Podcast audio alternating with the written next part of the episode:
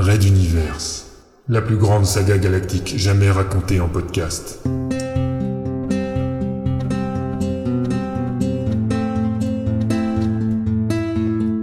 Materwan Centrum. Bonjour Calande. As-tu passé une bonne nuit? Bonjour maman. Oui, un peu tendue à cause de mon rendez-vous d'aujourd'hui, mais sinon, elle a été très correcte. Et toi? Calandroré, jeune psychologue officiante à Materwan Centrum, pénétrait dans la cuisine de l'appartement familial où elle vivait avec sa mère.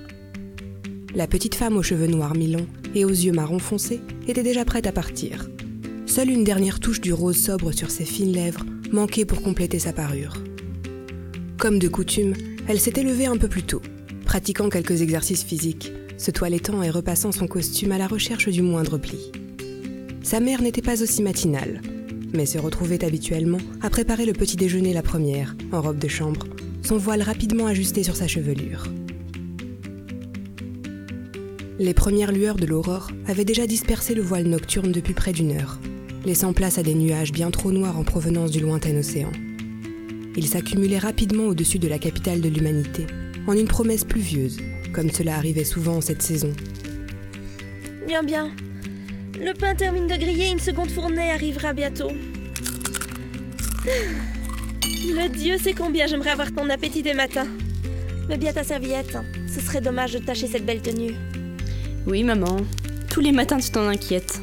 Les pâtisseries étaient évidemment présentées en milieu de table, alignées en constellation, dans la plus pure tradition de la culture brune. La jeune femme ne put retenir un sourire en imaginant sa mère qui, patiemment, réordonnait tous les jours les schnicks, bréois et autres fécas. Maman Camélia et la mousse, comme Calande appelée durant son enfance, lui avaient transmis plus de passion pour le thé et la bonne nourriture que pour le respect de la tradition. Sans doute, le reflet des mutations sociétales entre générations se révélerait un sujet d'étude passionnant au cœur de ce foyer. Penchant la théière pour en faire couler le breuvage mentholé, la mère se lança dans son sport favori, la pêche aux informations sur sa fille. Alors, qui est donc ce mystérieux patient qui te demande de venir? Ce ne sont pas eux qui viennent à toi Je croyais que ton cabinet gagnait assez pour ne plus avoir à leur courir après. Tout dépend de qui émène la demande, Camélia. Répondit la jeune femme, espiègle. L'appeler par son prénom allait forcément la faire réagir et peut-être les éloigner de ce sujet. N'essaie pas de détourner la conversation. Depuis que tu as eu ton diplôme, tu n'arrêtes pas de me répéter que la psychologie sociale et populaire est ce qui donne un sens à la vie d'un praticien. Et là, tu cours après des riches? Remarque, c'est toujours intéressant, un riche. Petite pause alors qu'elle s'asseyait. Un verre de thé à la main, elle se tourna sur sa droite en cherchant, comme souvent ces dernières années, à trouver un moment de réconfort dans ses souvenirs. Une grande photo encadrée trônait, accrochée à un large pan de mur de la cuisine. Regarde, tu te vois là en tenue de cérémonie. Ton père, qu'est-ce qu'il était fier. On y voyait Calande porter l'uniforme des diplômés, entouré de maman Camélia et de papa Roré. La mère paradait en grande djellaba orange scintillante, et le père, engoncé dans la tenue de sous-officier de l'armée royale, arborait ses médailles dans un immense sourire de fierté paternelle. La thèse de la jeune brune sur la psychologie du thé à travers les siècles et de son impact culturel lui avait valu les félicitations du jury, peu habitué à une vision détournée de la profession englobant culture ancestrale et société. Une année plus tard, le major Auré allait quitter le foyer pour une altercation avec les rebelles, dans les forêts tropicaliennes, et ne jamais en revenir. Au cours des honneurs rendus à la veuve et à sa fille, le plus obscène fut le pompeux discours de son supérieur ultra-royaliste, le lieutenant Ouyanov, qui affichait une haine farouche pour les rebelles. Calande et sa mère savaient combien cette sale guerre contre-révolutionnaire troublait le mari, le père et le soldat Roré. Ils n'y voyaient que la fuite en avant d'un régime finissant. S'il avait pu survivre encore six mois, il aurait certainement suivi avec émotion le Parlement engagé avec force les négociations qui mettraient fin aux hostilités. Au lieu de cela, ne restait qu'un cercueil vide auprès duquel on leur demandait de se recueillir.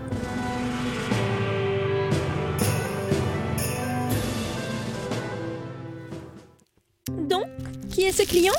Insista Camélia en coupant son croissant. Pardon? Oh, maman, c'est un secret professionnel. Soupira Calande, revenant au présent. Tu as des secrets pour moi? Ta pauvre mère qui s'est sacrifiée sans compter? Mais Le comment secret n'est qu'une manière d'accommoder son environnement social, mère. Il devrait être considéré comme une volonté de conciliation et non comme un obstacle ou un piège. Coupa la jeune psychologue. Elle jouait la bonne élève tout en vidant d'un trait son verre de thé. Ce débat entre elles était ancien comme, en fait, il avait toujours été là. La maman cherchant à tout connaître de sa fille et elle cherchant à camoufler ce qui pouvait l'être. Mais comment lui reprocher un abus de protection? C'était le rôle implicite des parents. Les aiguilles de l'horloge tournaient, impassibles, et si Calande ne voulait pas arriver en retard, elle allait devoir presser le pas. Sous les clameurs sans fin de sa mère, elle conclut le petit déjeuner. La fille embrassa tendrement Camélia et sortit de l'appartement pour entrer dans l'ascenseur qui l'amènerait sur le toit. Elle mâchait toujours le dernier bréois quand les portes s'ouvrirent sur des garages alignés au sommet de son immeuble. C'était le seul cadeau qu'elle s'était autorisé grâce aux moyens financiers de sa nouvelle notoriété. Un petit engin aérien. On était loin des grandes berlines que l'on voyait filer dans le ciel, mais son véhicule d'un fabricant souriant lui permettait de gagner un temps considérable sur les voitures terrestres et leurs embouteillages. Elle activa les systèmes, boucla sa ceinture et laissa l'engin s'élever doucement. Tel des clins d'œil en provenance des lourds nuages, quelques gouttes vinrent s'écraser sur le pare-brise. Les géants naturels gorgés d'eau planaient si bas qu'ils cachaient le sommet des plus hauts tours de la capitale. Direction le ministère de la Sécurité de la planète Materwan. Malgré la brume, on pouvait apercevoir l'imposant bâtiment, au loin. Calande ouvrit sa trousse pour en sortir son rose à lèvres. Qui serait donc son mystérieux patient? Elle allait bientôt le découvrir.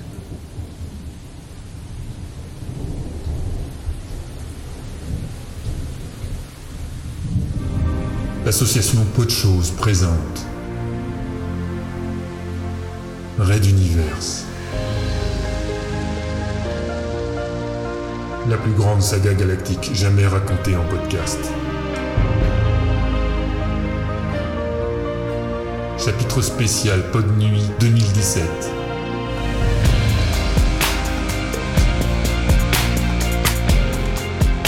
L'autre agapé.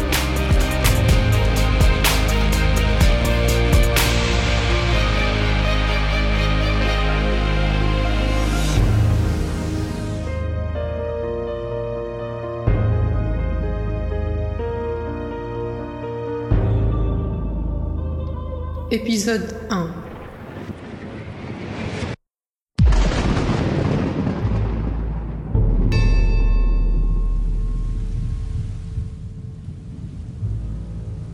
Pophéus attendit encore quelques minutes, éprouvant une très inhabituelle appréhension pour ce qui allait suivre.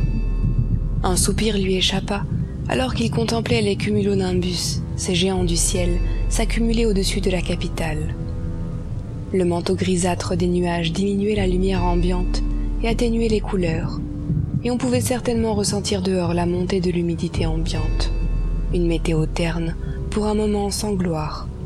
Ici, le grand bureau et même tout le bâtiment étaient bien climatisés et... Bon, assez. Ce n'est pas un ennemi, ce n'est même pas un rendez-vous officiel. Rien qu'un psychologue, pas de quoi en faire une montagne. Ce matin, il avait été jusqu'à laisser la vie sauve à son mignon de la nuit.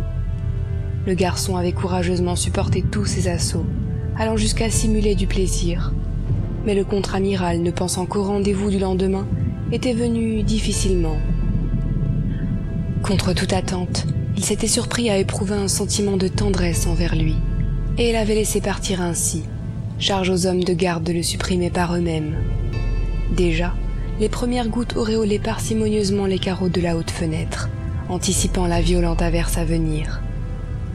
L'opération de Ralato de ce soir risquait de se dérouler sous la pluie. Bon, assez. Il traversa la grande pièce pour se rendre dans un petit salon adjacent à l'ambiance plus feutrée. Normalement, son interlocuteur devait déjà s'y trouver. Il n'aurait qu'à s'asseoir, parler un peu, et rapidement on lui présenterait un bilan et quelques traitements à suivre. Rien de très médical en fin de compte, pas vraiment intime. Et puis, si ce praticien ne respectait pas son autorité, Pophéus pouvait s'imposer très facilement, voire l'écarter pour en choisir un autre. Il ouvrit la porte, pénétra dans la pièce, leva les yeux et se figea net. Non, non, cela ne serait pas possible. Dans un des fauteuils du salon se tenait assise les jambes croisées dans un tailleur gris impeccable, une femme entre deux âges qui l'observait, un discret sourire de sociabilité aux lèvres.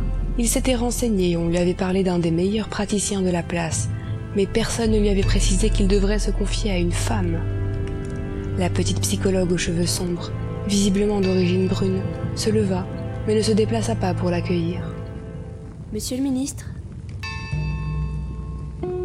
Calandre Auré, psychologue. Si vous êtes prêt, je vous propose de vous asseoir ici, face à la cheminée. L'âtre diffuse une chaleur qui me semble propice à notre entretien. On avait allumé la cheminée. Il ne l'avait pas vue ainsi depuis longtemps, et cela renforçait effectivement l'intimité des lieux, sans pour autant résoudre le problème.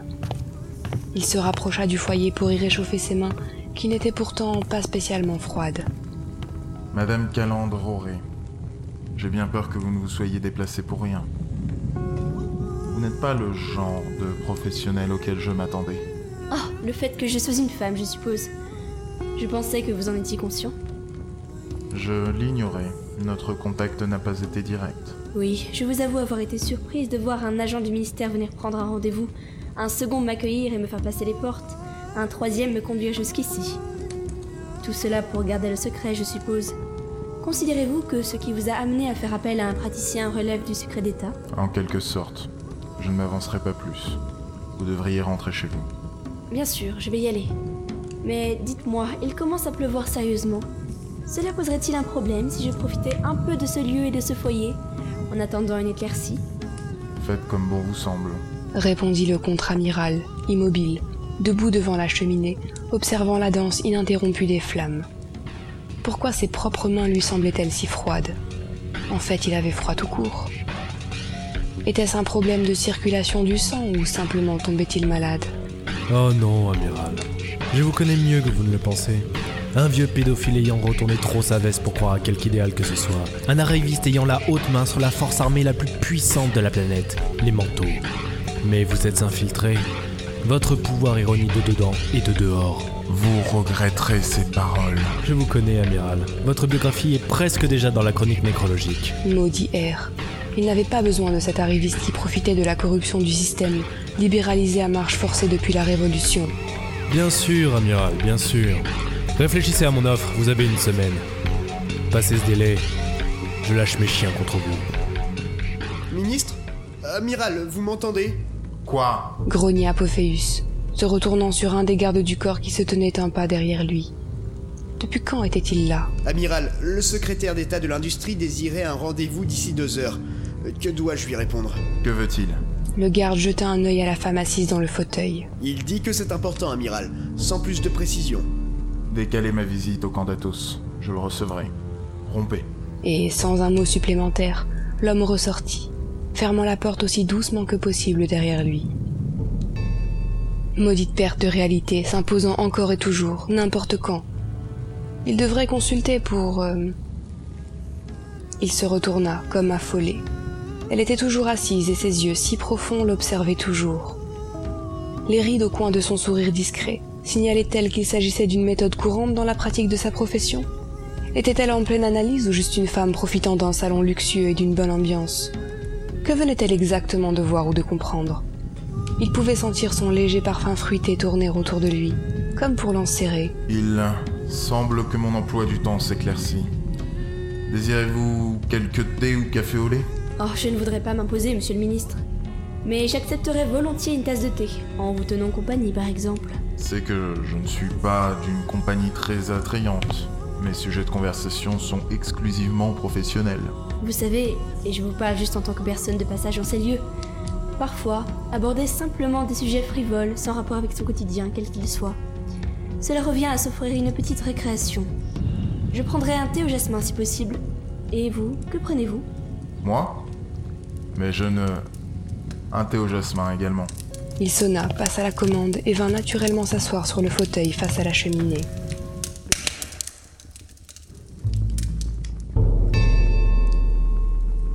Le feu de l'âtre crépitait, les flamèches se levant tout autour des formes rougeoyantes du bois, poursuivant leur œuvre de décomposition des bûches déposées au centre du foyer.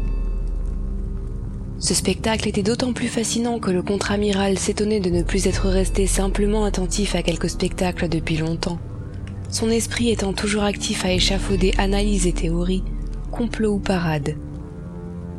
Un petit morceau de charbon incandescent se détacha de la masse et tomba sur le sol. Roulant contre la grille de protection, il termina sa course en une gerbe d'étincelles féeriques. On toqua à la porte, le thé était prêt. Un serviteur posa professionnellement tasse, sucrier et théière, faisant couler plusieurs fois le bouillant liquide ambré entre le récipient et un verre prévu à cet effet. En suivant la manœuvre souple et précise, Pophéus croisa le regard de la praticienne et se surprit à détourner le sien. Le visage de cette femme était une image trop sereine, ses yeux étaient trop profonds, trop analytiques. L'histoire est emplie de ces personnalités capables de paraître si neutres qu'elles ont désarmé leurs adversaires pour mieux les abattre par traîtrise. La fenêtre étouffa un coup de tonnerre venu du dehors, et la pluie résonna d'autant plus fort qu'elle était devenue une belle averse. Le serveur conclut son office, puis déposa délicatement deux serviettes fines, de chaque côté de la table, avant de se retirer à pas de loup. Pophéus ne pouvait rester silencieux plus longtemps, et tous deux le savaient. Comme je vous l'ai dit, ma compagnie n'est guère distrayante. Commença-t-il en prenant deux sucres qu'il noya dans sa tasse à l'aide d'une petite cuillère. Je vous imagine plus prolixe en la matière. Votre métier doit vous offrir quelques anecdotes dignes d'égayer ce genre de moment, je présume. Amiral, vous n'ignorez pas que ma profession relève du secret médical. Elle lâcha un unique sucre dans son thé, tournoyant astucieusement sa cuillère pour le dissoudre plus facilement. Puis elle poursuivit dans un sourire moins convenu. Donc, même sous le sceau de l'anonymat, je n'aurais en aucune manière le droit d'aborder mes rencontres avec quelqu'un qui ne serait pas dans un cadre purement professionnel, tel un confrère par exemple. La psychologue porta alors le thé à ses lèvres, et du bout de celle-ci en but quelques gouttes, testant ainsi la concentration en sucre. Visiblement satisfaite, elle reposa la tasse sur sa soucoupe, se contentant d'envelopper à nouveau Pophéus de son regard profond. Évidemment, comme êtes à la tête d'un des meilleurs services de psychologie de la planète, je veux parler des affaires mentales, et que vous n'êtes pas impatient, je dois pouvoir me laisser aller à raconter quelques petites expériences des plus passionnantes. Accordez-moi simplement de ne pas donner de nom. Bien entendu. Répondit le ministre, croisant les bras en s'installant plus profondément dans son fauteuil. Allez-y, nous avons un peu de temps, comme je crois vous l'avoir déjà dit. Vous me l'avez dit en effet. Elle reprit sa tasse et en avala une plus grande gorgée, fermant les yeux, déglutissant doucement, comme pour mieux laisser au jasmin le temps d'imprégner ses papilles. Le savoir-faire de votre domesticité est à la hauteur de votre fonction, amiral. Ce thé me rappelle réellement ma jeunesse au bled. Dites-moi, je n'ai trouvé nulle trace de votre prénom dans les notes officielles. On ne parle que de votre grade, votre fonction ou votre nom de famille. Oui, je n'aime pas que l'on soit familier avec moi. Je l'ai fait effacer, systématiquement. Je vous comprends. Partager son prénom, c'est souvent donner aux autres une sorte de passeport pour son intimité. Le soumettre ou non, c'est déjà une affaire de choix de vie. Croyez-vous. Vous vous nommez Calandre, m'avez-vous dit? Et c'est d'origine brune, si je ne m'abuse. Pourtant, je n'ai aucune entrée spéciale pour votre esprit. Mes manteaux sont bien plus efficaces à ce jeu, croyez en mon expérience. Ne venait-il pas de tomber dans un piège? Lorsqu'on ouvre une entrée, on peut empêcher les gens d'y pénétrer, ou justement les laisser en passer le seuil, car même sur leur garde, ils sont désormais dans votre territoire. Vous me parliez d'une anecdote amusante. Je vous écoute, Madame Roré. Le sourire de la praticienne s'accentua légèrement avant de se reprendre. Baissant les yeux, elle se tapota délicatement la bouche avec la serviette, puis le perça à nouveau de son regard. Pophéus sentit alors une sueur glacée lui parcourir l'échine. Qui est le chat et qui est la souris ici? En effet, amiral. répondit-elle sobrement.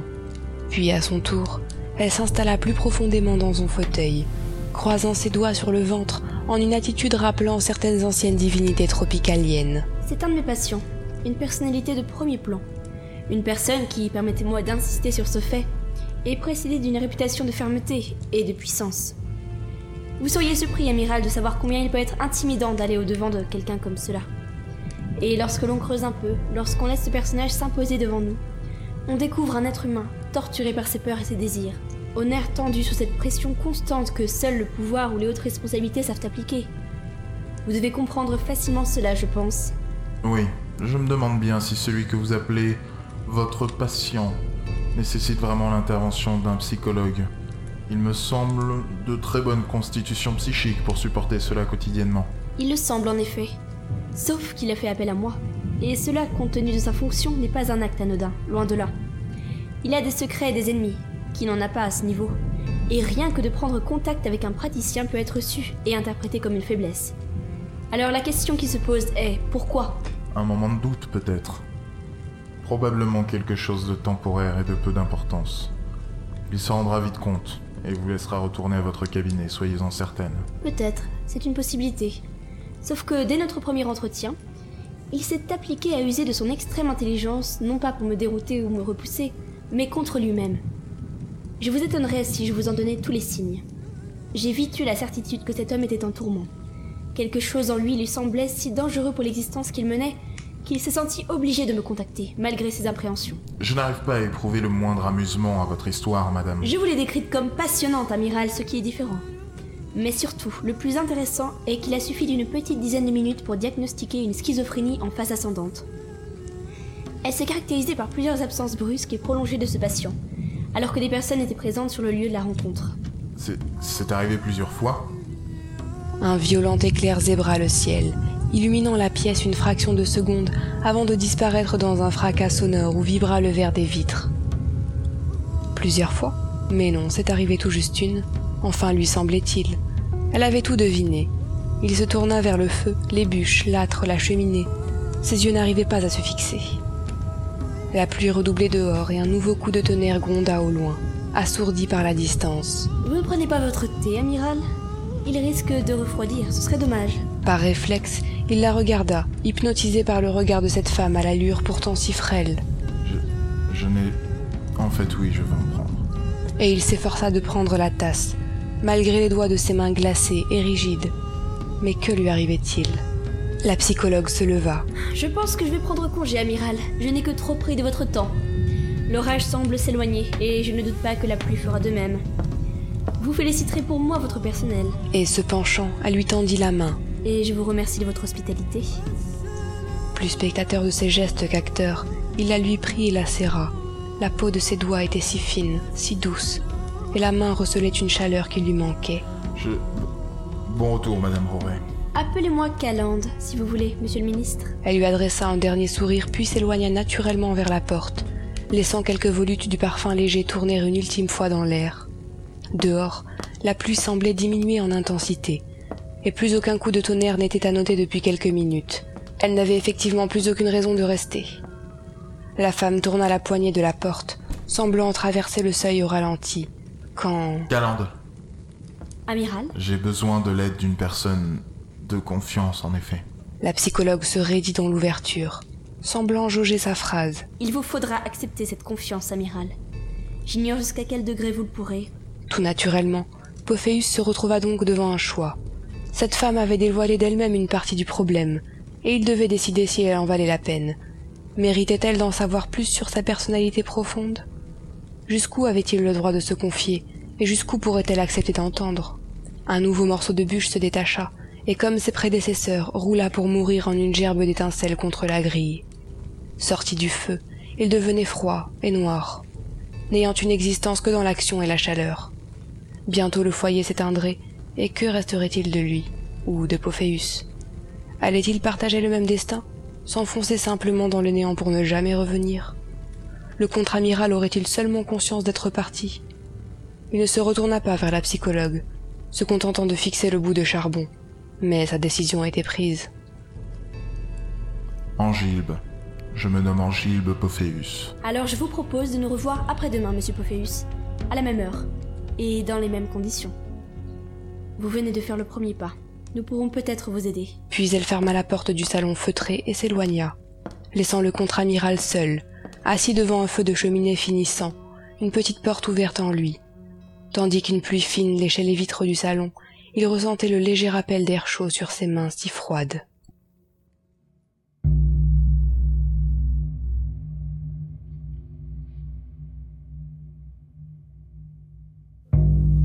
Dans un immeuble de bureaux sur la terrasse duquel étaient stationnées plusieurs voitures aériennes, Calandre lisait consciencieusement ses notes. Le soleil était réapparu. Ses rayons illuminaient le large cabinet de la psychologue sobrement décoré. Plantes, meubles bas aux couleurs pastel et les incontournables fauteuils de cuir. Le tout baignait dans la lumière extérieure. Dans un lieu destiné à la confession et à la révélation, le choix de chaque point de décoration représentait l'aboutissement de longues réflexions avec toujours un même objectif. Ne pas stimuler inutilement les patients. Ici, pas de foyer. La phobie des flammes circulait chez quelques dames et il n'était pas question de les exacerber. Les choses différaient pour le contre-amiral Pophéus, par exemple.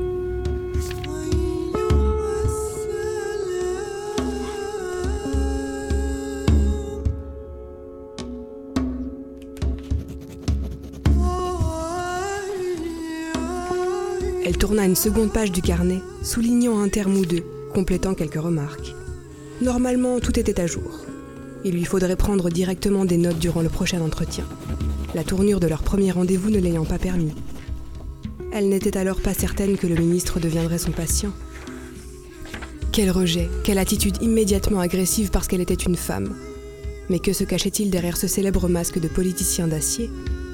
Il n'avait laissé transparaître que peu d'émotions, comparé à ses patients habituels, préférant la fuite au moindre soupçon de relâchement, de confiance même. Hormis à la fin lorsque, confronté à sa propre solitude, il avait accepté de se soumettre à une esquisse de relation. Loin d'être satisfaisante, elle nécessiterait un approfondissement, mais au moins quelque chose s'était ouvert chez le ministre.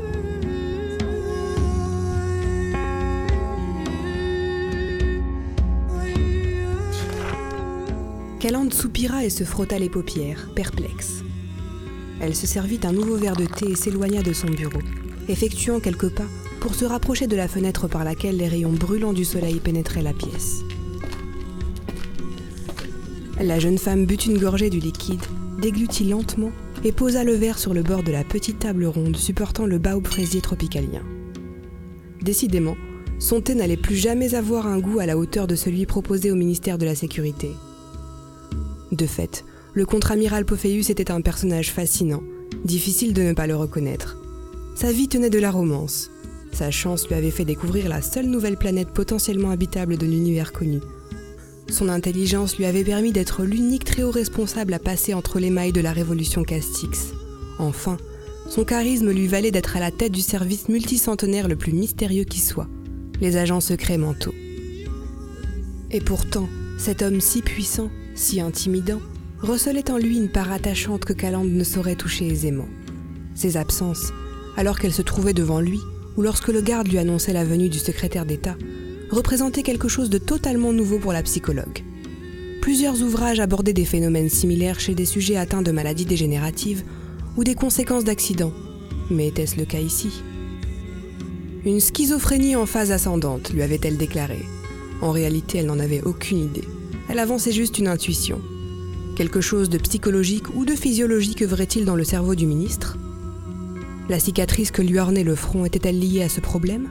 La liste des questions sans réponse s'allongeait à chaque tentative d'analyse de ce premier rendez-vous, et cela l'intriguait particulièrement.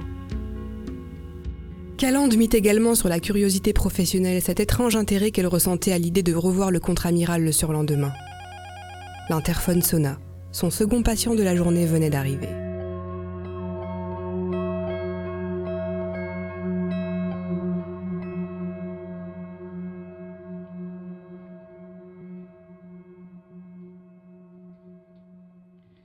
Revenez, amiral. Pophéus eut un sursaut, revenant à la réalité. Il était installé dans un fauteuil de cuir noir, face aux petites flammes dansantes de l'âtre de la cheminée dans le discret salon juxtaposé à son bureau du ministère. Le fauteuil de sa vis-à-vis était légèrement en retrait, décalé pour éviter qu'il ne croise trop souvent son regard. Mais sa voix au timbre si travaillé semblait parler directement à son esprit. Une sensation proche de celle que l'on ressentirait si l'on parlait avec un mental. Vous venez de faire à nouveau l'expérience de fuite dans votre passé, n'est-ce pas En effet, je... Suis-je ici depuis longtemps À peine quelques minutes, amiral. Rassurez-vous, ce fut très court. Vous veniez de rentrer d'une importante réunion, d'après vos dires, et je vous demandais au préalable si je pouvais vous nommer dorénavant par votre prénom. Cela pourrait aider à réveiller des souvenirs enfouis. Je ne suis pas certain de vouloir les réveiller devant vous, Madame Roret. Silence, aucune réponse. Le feu crépitait, diffusant une douce chaleur dans ce lieu calme, comme éloigné de tout. Calandroré, psychiatre renommé sur la place de Materwan Centrum, au talent reconnu sur toute la planète. Elle était sa praticienne et lui son patient. Les attentats mutualistes, le redoutable Monsieur R ou son plan d'accession au poste de chancelier suprême, tout réclamait une profonde concentration de tous les instants.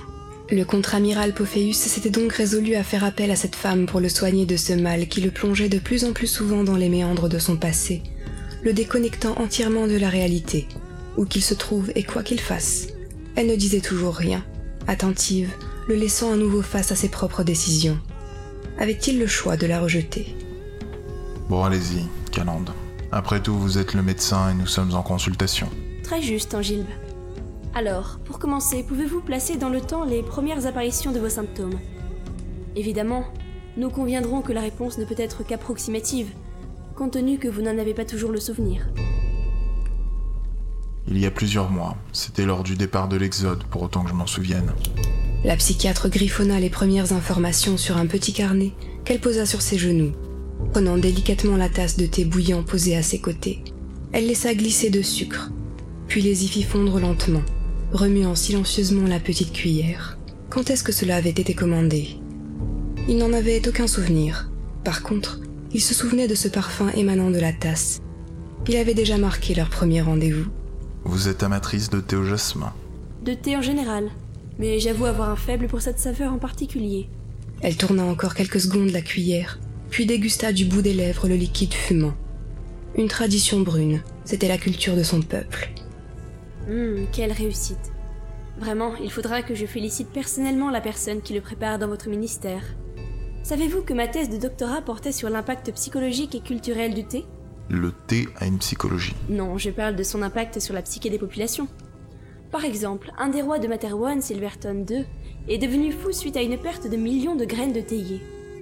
Il semble également que parmi les premières reliques trouvées lors des fouilles des anciens cimetières pré-royauté figuraient des théières. Je vous rappelle que l'archéologie est formellement encadrée. Faites attention à ce que vous dites devant moi, docteur. Je ne parle pas d'archéologie, Angilbe. Je parle de thé. Simplement de thé. Je voulais que vous notiez la similitude entre votre cas et l'histoire culturelle de cette boisson.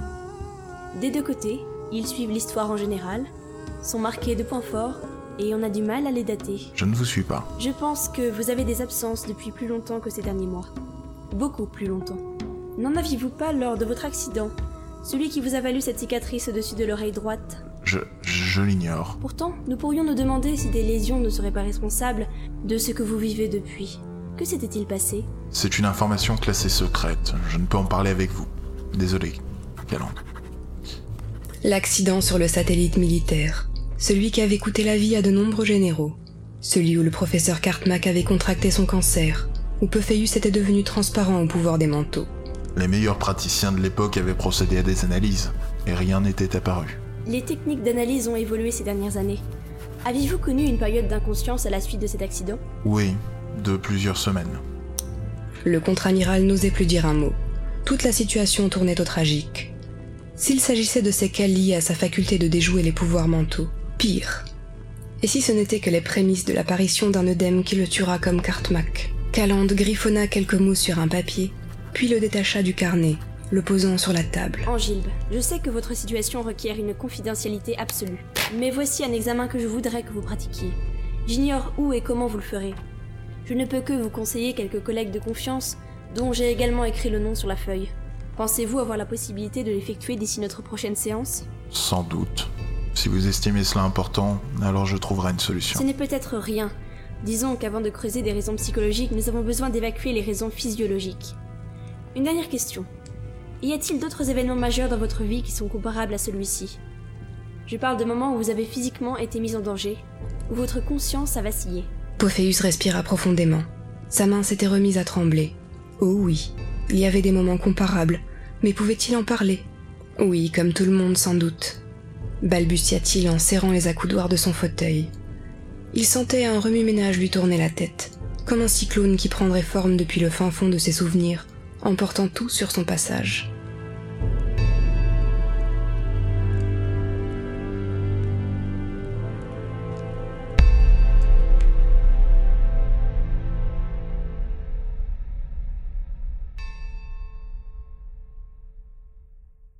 Noir et silence.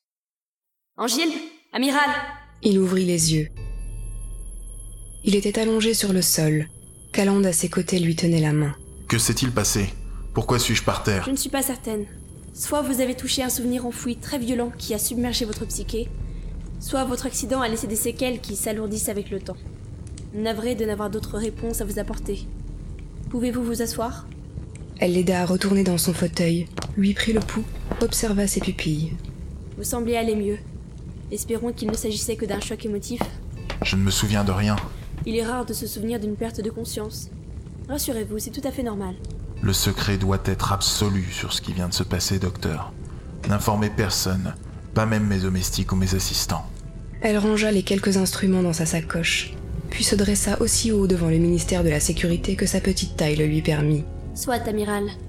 Alors faites-moi cet examen au plus tôt.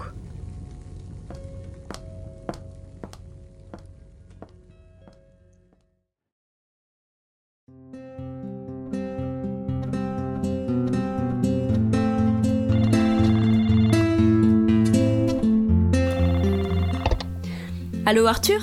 Comment vas-tu? Non, je refuse jamais une invitation à un petit déjeuner, tu me connais. Écoute, téléphone-moi la semaine prochaine et nous verrons, tu veux bien? Je t'appelle au sujet d'un patient que je t'ai... Ah, tu vois de qui je parle? Oui, effectivement, quelqu'un d'assez important. Peux-tu me faire parvenir les résultats assez vite? J'ai rendez-vous tout à l'heure avec lui et je voudrais en prendre connaissance. Tu... Tu es certain? Mais comment est-ce possible? Une nécrose localisée sur zone neurale, c'est quelque chose dont je n'ai jamais entendu parler. Ah, un accident en effet. Et c'est ce qui lui a valu cette cicatrice. Tu l'as vu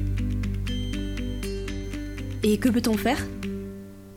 Non opérable? Calande ne put empêcher ses yeux de s'embrumer et les larmes de s'écouler du canal lacrymal, s'insinuant dans la fosse nasale, gênant la respiration, handicapant la voix. Elle s'assit sur le canapé réservé à ses patients, une main sur ses genoux serrés, tandis que l'autre restait crispé sur le communicateur. La jeune psychologue bredouilla des remerciements lorsque son confrère lui garantit que le dossier partirait dans la demi-heure par porteur spécial et raccrocha. Le ministre Pophéus était condamné. C'était un fait scientifique. Mais l'être entier de Calande se révoltait, refusant la nouvelle, cherchant frénétiquement toute faille dans le raisonnement. Elle se mordit les lèvres. Ce n'était malheureusement pas la première fois qu'elle était confrontée à la mort. Après celle de son père, elle avait suivi le cercueil de son premier petit ami, mort dans un accident de voiture. Elle avait également assisté aux horribles révélations des expériences interdites menées par une sommité dans son université. Il se nommait Carmack, un brillant savant qui lui avait enseigné une matière annexe en seconde année. En découlait sans doute sa vocation de psychologue. Elle se souviendrait toujours de cette patiente âgée, sans attache, qu'elle avait accompagnée jusqu'à son dernier souffle. Il lui avait fallu plusieurs séances de thérapie pour surmonter l'épreuve. Un autre patient l'avait agressée également, voulant lui arracher la tête de ses mains et toutes ces victimes de la révolution Castix dont elle suivait encore maintenant les familles. La mort était sa partenaire depuis le début de ses études. Calande pensait s'être assez endurcie à son contact, mais il n'en était visiblement rien. Tirant un mouchoir d'une boîte à portée de main, elle s'essuya, souffla profondément et décida de relire ses notes de séance avec le contre-amiral. Non, avec Angilbe. Elle rejoignit son bureau et se cala contre les pestables en bois verni, tout en se servant le fond tiède d'un thé infusé d'une bonne heure maintenant. Angilbe, Angilbe, quand aborderons-nous ta pédophilie Ton désir pour ces jeunes garçons? Ce travers lui avait souvent été signalé lors de séances avec d'autres patients bien informés. Cela en choquait certains, d'autres en éprouvaient une frustration secrète. Rares étaient ceux que cela laissait indifférents. Comment diriger la conversation vers ce sujet? Quel levier vais-je pouvoir activer pour pénétrer enfin les pensées intimes de mon Angilbe? Calande se releva, le regard perdu dans la verre s'abattant sur la capitale. Ne venait-elle pas de dire son Angilbe? Éprouvait-elle un attachement émotionnel envers le contre-amiral? Dans ce cas, elle devrait immédiatement abandonner et... Non De la sueur commença à se former au creux de ses omoplates et sur le haut de ses sourcils. Ses paumes étaient moites, son cœur battait la chamade. L'attachement émotionnel n'était plus une hypothèse. Le risque venait de lui apparaître, à l'improviste, comme il se devait toujours. Elle risquait de devoir se retirer de ce dossier et le confier à un confrère. Elle connaissait toute la procédure, mais ne parvenait pas à s'y résoudre.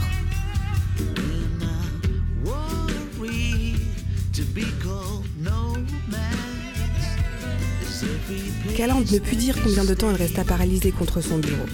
Lorsqu'on lui annonça l'arrivée d'un coursier dégoulinant, elle sut qu'elle irait à son prochain rendez-vous. Quoi qu'il lui en coûte.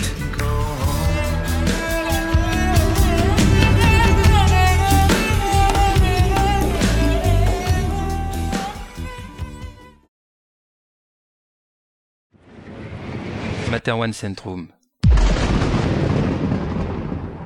Le feu crépitait dans l'âtre de la cheminée du salon.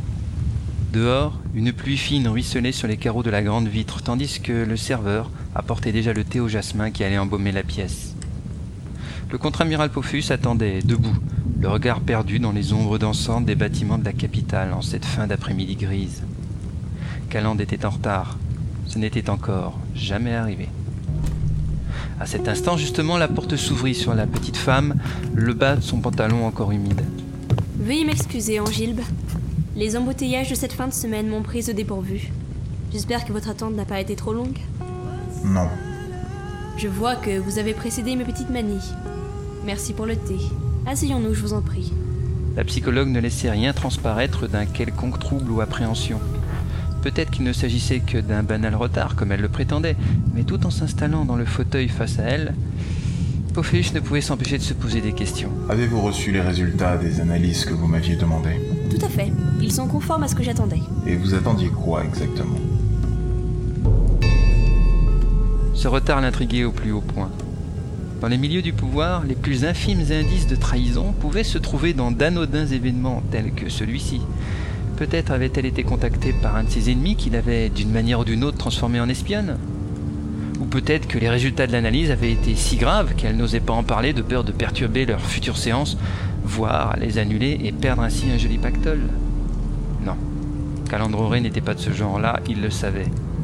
Si elle lui cachait quelque chose, ce ne serait que pour son bien à lui, même s'il appréhendait cette idée de faire confiance à quelqu'un. Angilbe, arrêtez de me dévisager comme cela. Ce n'était qu'un simple retard. Inutile de tourner et retourner le problème dans votre tête. Qu'est-ce qui vous dit que je pense à cela? Votre manière de me regarder. Il n'y a que deux circonstances où l'on observe une personne de cette manière. Et la seconde est un grand doute renfermé. Dans mon monde, ce genre de choses arrive plus souvent qu'on ne le pense. Soit, je vous crois. Tâchez à l'avenir de prévenir pour tout retard. Comme il vous plaira. Mais puisque l'on parle de cela, savez-vous quelle est la première circonstance où l'on regarde une personne comme vous venez de le faire? Une antipathie profonde Hum, Presque. Un amoureux transi. C'est l'autre face de la médaille. Un morceau de bois claqua dans le foyer, projetant de petits morceaux rougeoyants un peu partout autour des braises. Pophéus plongea son regard dans les flammes. Cela faisait longtemps qu'il n'avait pas été surpris ainsi par une réponse. Une fois de plus, cette femme savait le décontenancer.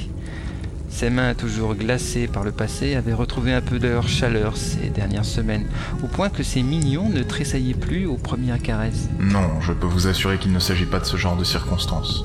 Fort heureusement. Nous ne pourrions poursuivre nos séances sinon. Parlez-moi un peu de vos relations sentimentales, Angilbe. Est-ce vraiment utile Il n'y a personne, point. Je suis un célibataire endurci. Aucune relation, même éphémère? Les humains sont plutôt sociaux en général. Une présence peut souvent aider à accepter le quotidien. Je ne suis pas fait du même métal que les autres, Calandre. Croyez-moi. Hmm. La jeune femme griffonna quelques notes sur son calepin. Comment pouvait-il lui avouer qu'il passait plusieurs nuits par semaine avec de jeunes garçons tout juste pubères complètement drogués, qui les faisaient exécuter et disparaître au petit matin? Pire, il lui arrivait de les étrangler, les étouffer personnellement, cela décuplait ses orgasmes. Quoique moins souvent qu'il l'aurait voulu. Légalement, il serait du devoir de la psychologue de le dénoncer, et plus jamais il ne pourrait la revoir. Non, c'était hors de question qu'elle sache quoi que ce soit sur ce sujet. Vraiment, je vous assure, je n'aime pas la chair, c'est ainsi. Pas même les jeunes garçons Une bourrasque souffla quelques secondes sa colère dehors, apesantissant par contraste l'atmosphère de la pièce. Elle l'avait dit comme ça, comme si de rien n'était. Comme une simple information qu'il suffisait de noter sur une feuille de papier. Ses doigts osseux serraient le cuir du fauteuil, les veines saillant sur le haut de ses mains, et il devait déjà s'empourprer comme un. un enfant pris en faute. Je, je ne vous permets pas. Ce n'est pas une honte, Angilbe. Chaque être humain trouve les affinités qui lui correspondent le mieux, là où lui seul pourra les apprécier. Mais arrêtez, c'est un ordre. Un ordre? Vous n'avez pas d'ordre à me donner, je vous le Le rappelle. contre-amiral se leva et de toute sa hauteur domina la petite psychologue assise devant lui, petite femme au calepin griffonné. Je peux vous envoyer vous perdre dans les prisons les plus reculées de Materwan pour une insinuation comme celle-là. Si ce n'était notre relation que je croyais plus respectueuse, vous seriez déjà au fer, Madame Roret. L'autre le regarda, les yeux semblant lire toute la vie de Pophéus depuis des générations, évoluant dans les méandres de sa vie comme un poisson se situant sans encombre dans un courant rapide. Il avait beau tenter d'afficher le plus de fermeté, regarder de plus haut possible, donner une voix qui tenait et menacer aussi clairement que possible. Elle restait stoïque, semblant patienter, un début de colère rentré, mais aucune peur de quelque sorte que ce soit. Angilbe, asseyez-vous, s'il vous plaît. Ce genre de colère ne vous sied pas. Merci cependant pour avoir évoqué notre euh, relation. Comment osait-elle lui parler ainsi? Il allait appeler les gardes à l'entrée du bureau, il allait la faire révoquer de tous les ordres médicaux de la planète, il allait... Mais à sa grande surprise, il se rassit, sans rien dire. La psychologue le laissa se reprendre, en profitant pour couler une tasse de thé au jasmin dans laquelle elle glissa un sucre. Quand elle le reposa, ce fut pour ranger son calepin et fermer son sac à main. En se penchant vers son patient, elle ajouta Nous allons nous arrêter là pour aujourd'hui, Angilbe. Je sais, pour votre attirance homosexuelle à la limite de la pédophilie, comme une bonne partie de Materwan. Ce sont d'autres patients qui me l'ont appris lors de nos séances il y a déjà plusieurs années. Plus de personnalités se sont allongées devant moi que vous ne semblez le penser. Que savez-vous? Ce que vous voudrez bien me dire. Comprenez que mon rôle n'est pas de juger, il est de comprendre. Lorsque vous faites, lorsque je fais quelque chose, ce n'est pas la société qui en est la raison. C'est mon interaction avec elle, basée sur l'héritage culturel de ma vie passée et de celle de mes aïeux. Il ne faut donc pas laisser les règles de la société interférer dans notre travail de compréhension, Angilbe. Ces règles ne sont pas les vôtres. Elles ne nous intéressent donc pas. Calante se redressa, le salua et s'éloigna d'un pas sec. Pophéus ne sut expliquer pourquoi il ressentait un si fort pincement. Le fait que ses fantasmes soient divulgués sur la place publique, le fait que cette femme puisse le traiter de la sorte, ou simplement le fait qu'il l'ait visiblement déçu par sa réaction. Prenez du repos, Angilbe. Vous êtes fatigué. Cela aussi apparaît sur vos traits. Et elle poussa la porte alors qu'une autre braise claquait dans le foyer.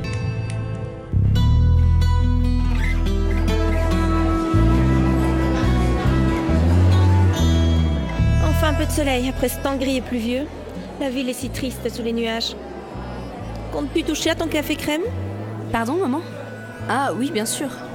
Ils font le meilleur de toute la capitale ici. Bon, je t'accorde qu'on paye aussi le panorama. Calande porta la tasse à ses lèvres tout en admirant la vue. Ce café-restaurant branché était installé au 74e étage d'un des complexes du centre-ville. Certes, plusieurs tours gênaient le paysage, mais la sensation de grandeur et la ville s'étendant jusqu'à l'horizon avait quelque chose d'enivrant.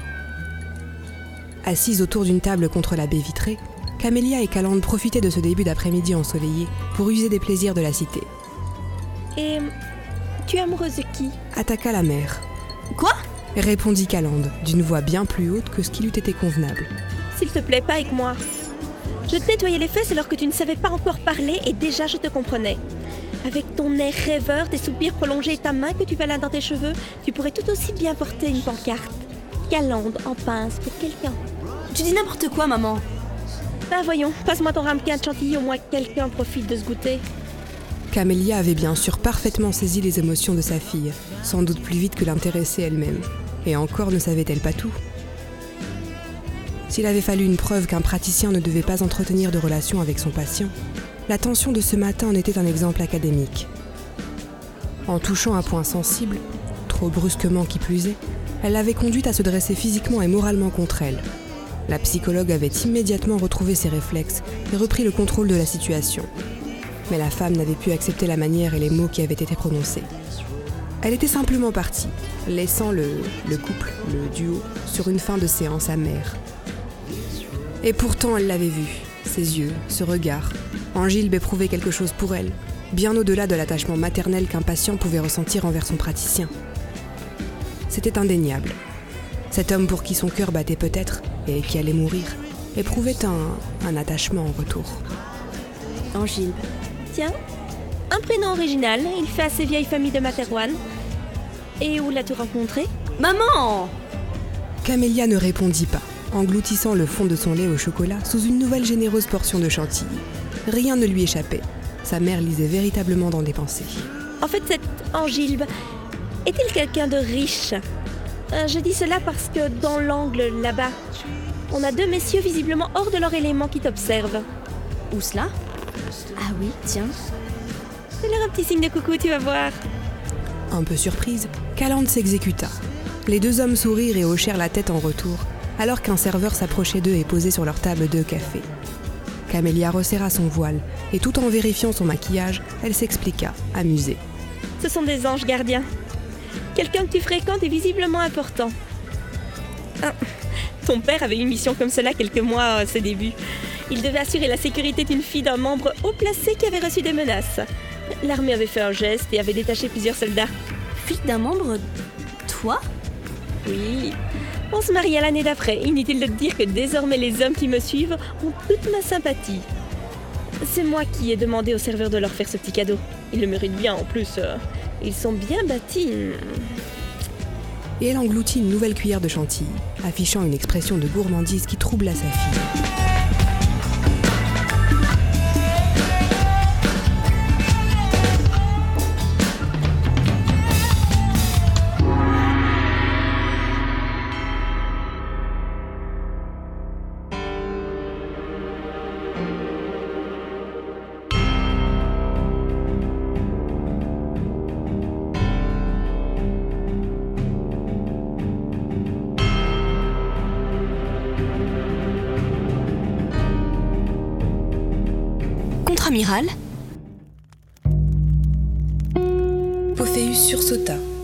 À la réalité. Vos fuites de la réalité ont empiré depuis le début de nos séances. Sur ces quelques semaines, je peux sentir la fréquence de vos absences augmenter. Angilbe, votre position ne nous permet pas de suivre les méthodes conventionnelles, je le crains. Jusqu'à quel point votre fonction en est-elle affectée? La psychologue Calandroré prenait des notes, consciencieusement. Elle n'avait qu'effleuré de ses lèvres la tasse de thé au jasmin. Devenu un habitué de la jeune femme, le contre-amiral remarqua cette petite nouvelle ride au milieu du front et cette courbure particulière de ses sourcils. On eût dit qu'elle s'inquiétait sincèrement. Rassurez-vous, certaines de nos séances me laissent plus souvent absent de mes responsabilités que ces sautes de réalité. Pour autant que je sache. Calandre nota, souligna, puis fixa silencieusement le calepin, semblant méditer quelques mystères dissimulés au-delà des lignes. Notre euh, dernière rencontre, par exemple, me laisse un souvenir mitigé. Ajouta-t-il, semblant clairement chercher dans ses mots la manière la moins brusque d'exprimer ses pensées. L'autre sortit de sa méditation dans un qui désarçonna son vis-à-vis plus sûrement qu'une quelconque attaque terroriste. Elle plongea son regard dans le sien, l'obligeant à s'intéresser à la cheminée crépitante et à sa féerie de lumière.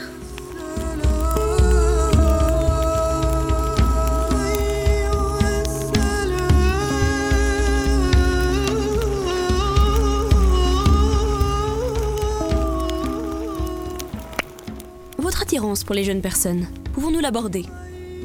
Comprenez bien qu'il ne s'agit pas de curiosité, mais de vous permettre d'en parler avec quelqu'un.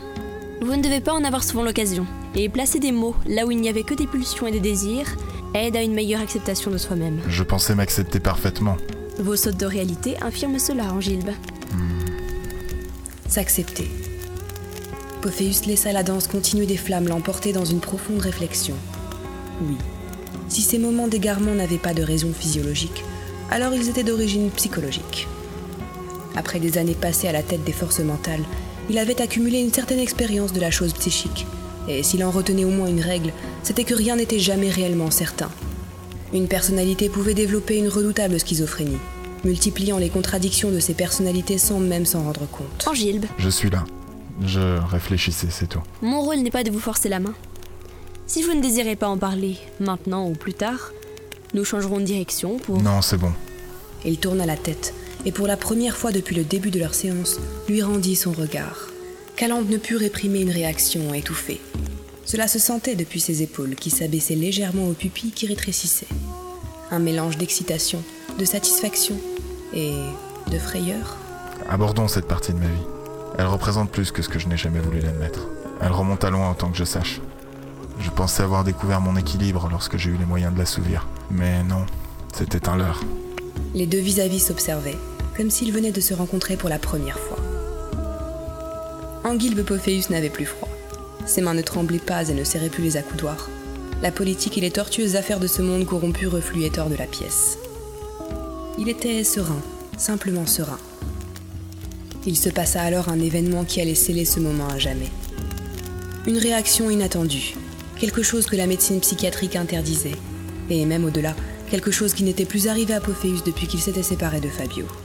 Calandroré s'avança et posa doucement, tendrement, une main sur celle de Pophéus. La petite femme aux cheveux courts n'était désormais plus qu'à quelques centimètres de l'amiral. Alors que le contact de cette peau douce lui donnait le tournis, que le lourd parfum de la psychiatre l'envoûtait comme jamais, il l'entendit l'encourager d'une voix profonde qu'il ne lui connaissait pas. Racontez-moi tout. Plongeons ensemble dans cet angilbe qui s'en trouve enfin.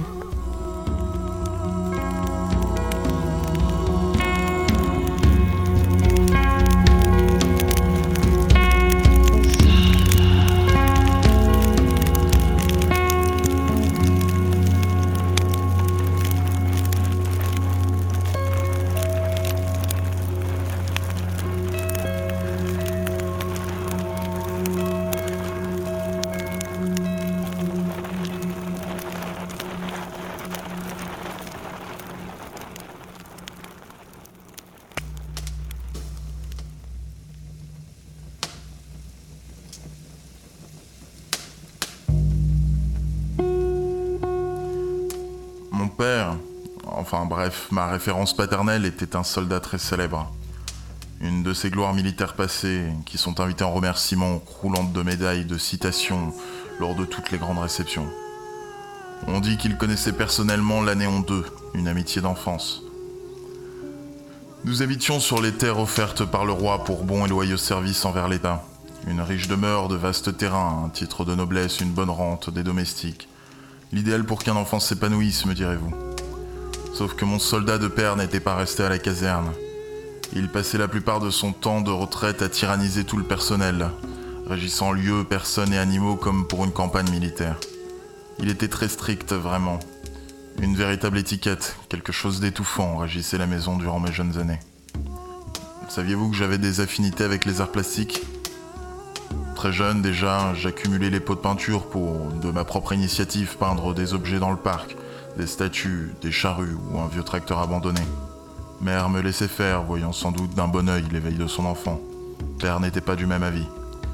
Pour lui, l'art n'était qu'une faiblesse, un milieu de parasites, jouisseurs et homosexuels. Et c'était d'ailleurs un homophobe convaincu. Il disait à qui voulait l'entendre que l'homme n'était pas fait pour avoir une relation avec un autre représentant du même sexe, que cela était une erreur de la nature et qu'il fallait la réprimer. Dans ses meilleurs moments, il parlait de maladie mentale à soigner. Il avait même paraffé le préambule d'un livre-choc sur le sujet, écrit par un médecin psychiatre, un ami de la famille. Peut-être le connaissez-vous. Cela s'intitulait La maladie sans germe. Oui, cela me dit quelque chose. Ce ne fut pas un grand succès, sauf dans certains milieux. Il était jugé trop partial. Je crois qu'un de mes professeurs l'avait cité en parfait contre-exemple de choses à ne pas faire lorsque l'on se veut scientifique. Calande prenait des notes, encore et toujours. Entre deux lignes, elle se permettait d'intervenir ou de répondre à son patient. Pophéus, de son côté, n'arrivait pas à détacher son regard de ses longues jambes qui n'étaient plus couvertes qu'à mi-cuisse par la jupe légère. Embaumé de volutes du parfum de la jeune femme brune, il se sentait l'incroyable envie de serrer leur chair tannée de ses doigts noueux. Quelle douce texture avaient-elles, ces cuisses? Angilbe Excusez-moi, votre jupe me rappelait des souvenirs. Cela me ravit. Et pouvez-vous m'en parler? Oui, justement, j'y viens. Un de nos palefreniers avait deux filles. Si l'une était un vrai garçon manqué, l'autre était très féminine. Et celle-ci appréciait aussi l'art ainsi que la culture. Nous avons grandi ensemble. Et comme cela devait arriver, les années passant, nous avons commencé à avoir une relation sentimentale. Un petit peu trop jeune sans doute. C'est-à-dire? J'avais 13 ans et elle 12 et demi. L'amour est un bonheur, Calande, mais il peut être le poison qui tuera l'amitié. Le contre-amiral leva les yeux vers la jeune femme, jugeant de sa réaction. Elle ne prononça pas un mot, griffonnant consciencieusement ses notes.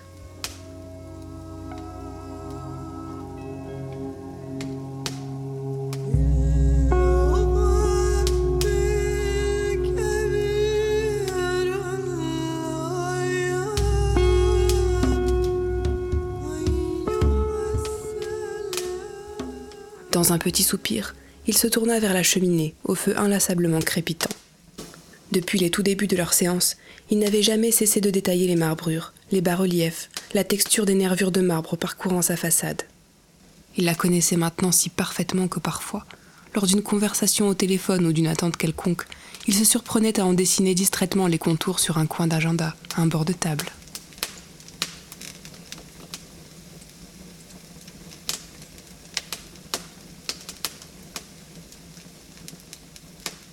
Cette cheminée en elle-même n'était pas si fascinante, mais elle était devenue synonyme de calandroré. Comment se nommait cette jeune fille, Angilbe? Méala et sa sœur Eknal. Une origine nordiste, comme toute la famille des deux parents. Même si je dois préciser qu'ils avaient coupé les ponts et s'étaient éloignés de la communauté. Et votre relation a duré combien de temps? Je veux dire, celle débordant de l'amitié. Pour des enfants de cet âge, cela ne devait pas être facile. Pour une fois, je vais vous surprendre alors. C'est venu naturellement derrière une grange que nous étions en train de couvrir de graffiti. Genre street art, si vous voyez ce que je veux dire. C'était son idée de tester un style plus urbain qui serait en contraste avec le paysage campagnard qui nous entourait. Par un faux hasard, nos visages se sont retrouvés très proches et couverts de peinture. La suite Oui, je comprends. coupa sèchement la psychiatre. Pophéus nota cette étrangeté médicale, se demandant bien quelle thérapie autorisait ainsi à couper la parole à son patient. Il ne put s'empêcher d'en éprouver de la satisfaction. Il reprit, presque d'une humeur guillerette, mais la suite de l'histoire allait de toute façon alourdir l'ambiance. Je ne puis vous dire combien ma joie était à son comble. C'était une ouverture sur un autre monde, une faille dans le carcan familial, un espace de liberté totale à des années-lumière de la froideur rigide de mon père. Nous firent l'amour lors d'une soirée, en cachette. Elle voulait que cela se passe dans l'obscurité, alors on attendit la tombée de la nuit, trouvant quelques prétextes plus ou moins valables pour nos familles. Je doute que mes parents furent aveugles, mais du point de vue phallique paternel, la nature était à l'œuvre et son fils apprenait la vie. Et ceux de la jeune femme Acceptait-il cette relation aussi bien? Du moins fermait-il les yeux également? Elle ne voulait à aucun prix qu'il le sache. J'en ignorais la raison à l'époque. Sa sœur semblait au courant, c'est à peu près tout ce que je pouvais dire. Vous savez, c'est un petit milieu, ce genre d'endroit. Tout le monde se connaît et se voit. Je ne sais pas comment elle a fait pour conserver le secret. Personne ne changeait spécialement d'attitude ou ne faisait de remarques sur le sujet. Était-ce l'ombre de mon père derrière ce statu quo? Encore maintenant, je me le demande. Petite pause. Il ne savait comment poursuivre visiblement. Les mots avaient du mal à trouver leur voie au travers des méandres de ses pensées. Tant de souvenirs perturbants et la présence de Calande plus que jamais troublante. Comment pourrait-il lui raconter la suite? Angilbe, vous me dépeignez un tableau à la fois idyllique et presque commun compte tenu de la situation. Mais votre phrasé ne peut cacher votre trouble. Si vous êtes toujours prêt, alors racontez-moi la suite. Ou peut-être préférez-vous remettre cela à une prochaine séance Mais Allah était un jeune homme et non une femme. Il avait menacé sa famille d'un suicide s'il ne laissait pas vivre sa différence. Et tout notre bel univers allait voler en éclats peu après. S'empressa de lâcher le contre-amiral, comme pour la retenir à ses côtés.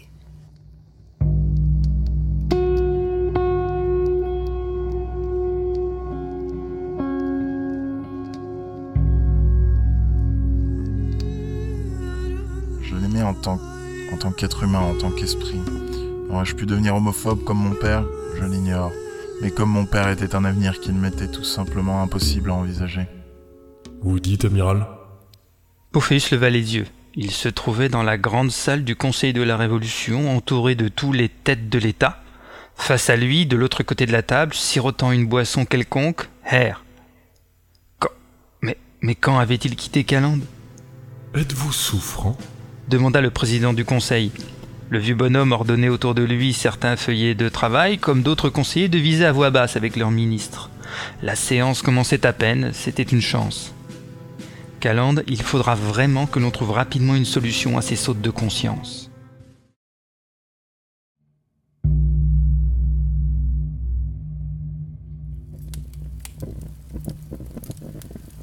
Le contre-amiral resta quelques instants silencieux, le regard perdu dans le vide.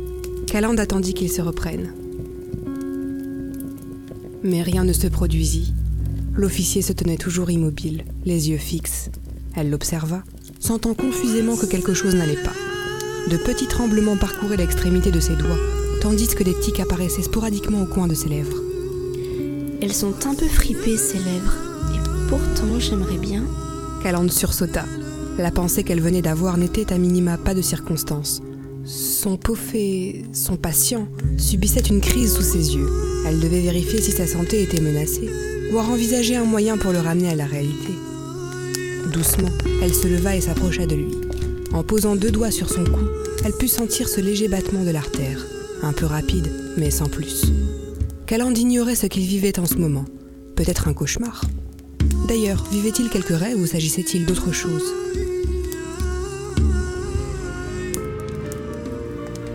D'abord de ses autres doigts, elle laissa sa main entière glisser sur la fine peau de ce long cou aux muscles tendus. Ce geste lui semblait inévitable. Calande luttait pour ne pas simplement se lever contre cet homme, offert à elle dans un de ces moments uniques où son corps restait ici, mais où son esprit partait voguer au loin. La main descendit lentement le long de l'épaule noueuse, sentant les plis du tissu, les rides de la peau cachées à son regard. Son regard, celui d'Angile, était toujours porté vers l'infini, impénétrable. Ressentait-il ce qu'elle lui faisait? Cela intervenait-il dans une construction comme seuls les rêves savent en procurer? Ou était-il coupé de toute sensation? Quelque chose de chaud tapa sous sa paume. Calande baissa les yeux. Sa main était plaquée contre le muscle cardiaque, recevant les à-coups de l'organe qui ne s'arrêtait jamais. La jeune femme soupira, incapable de contenir sa frustration d'être prisonnière d'une contradiction entre sa conscience et son cœur.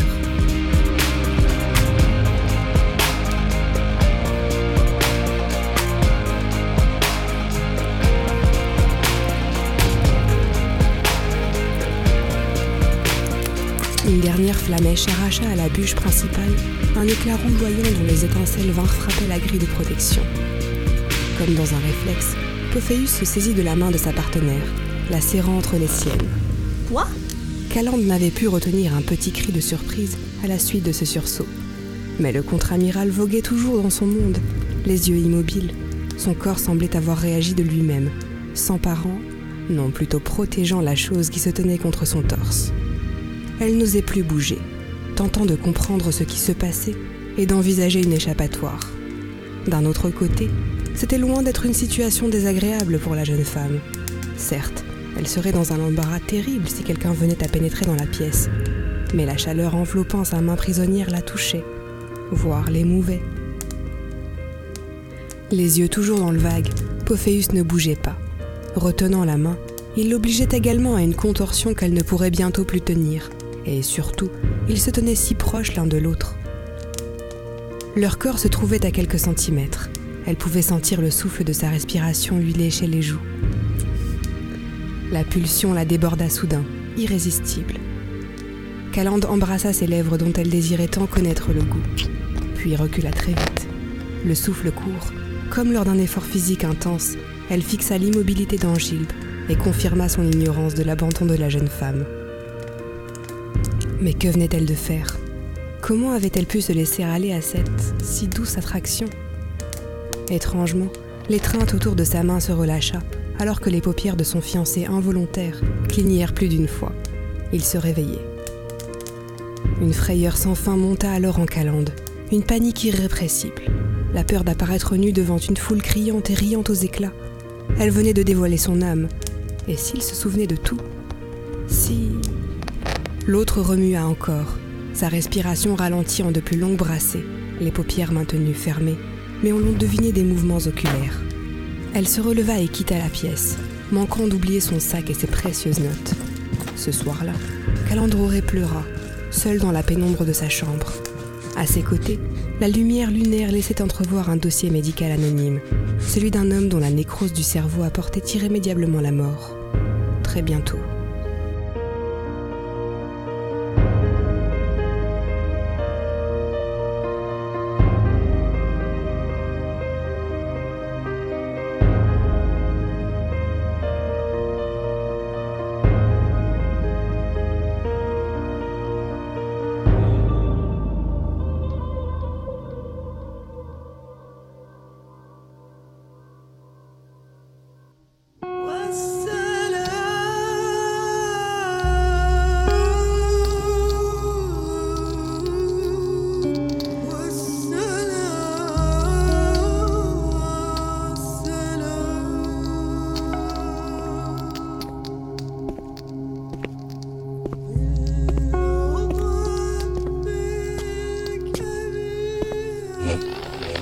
Angilbe.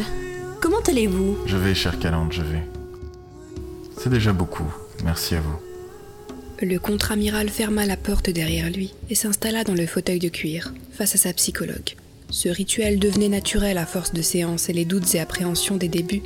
La suspicion même dont il faisait preuve envers la jeune femme s'était évanouie, laissant place progressivement à un réel attachement. Aussi incroyable que cela paraisse, Pophéus appréciait ses rendez-vous et encore plus cette petite femme brune, aux cheveux courts et aux tailleurs stricts et impeccables. Calande buvait consciencieusement son thé au jasmin, un autre élément du rituel, avec la petite cuillère et le morceau de sucre unique. Elle reposa la tasse sur la table, les yeux à moitié clos, profitant de quelques secondes de répit. Puis de grands yeux à la profondeur infinie se levèrent sur le contre-amiral. Celui-ci sentit cet agréable tressaillement tant attendu remonter le long de son épine dorsale. Alors, Angilbe, pouvons-nous reprendre là où nous en étions restés la dernière fois? Bien sûr. J'ai malheureusement eu quelques sautes de réalité, à nouveau. Cela commence d'ailleurs à s'ébruiter. Je suis obligé de faire tourner le personnel de maison plus rapidement. Dites-moi, Calande, progressons-nous. Je l'ignore, Angilbe. Je l'espère, sincèrement. Le fait de ressortir enfin vos souvenirs profonds vous oblige à faire appel à certaines parties inhabituelles de votre mémoire. Peut-être est-ce justement cela qui active vos sautes de réalité. Vous ne vous souvenez pas de notre dernière séance? Pas de la fin en tout cas. Nous parlions de ma... de Méala. Alors sachez que vous m'avez serré la main très fortement. Je me doutais que vous étiez dans une de ces phases de déconnexion, appelons-les comme cela. Pardon? Je, je m'excuse, je ne voulais pas. ne vous inquiétez pas, ce n'était pas douloureux, presque touchant, je dirais. Lorsque je me suis levée, vous sembliez être revenu à la normale. Apparemment, en tout cas.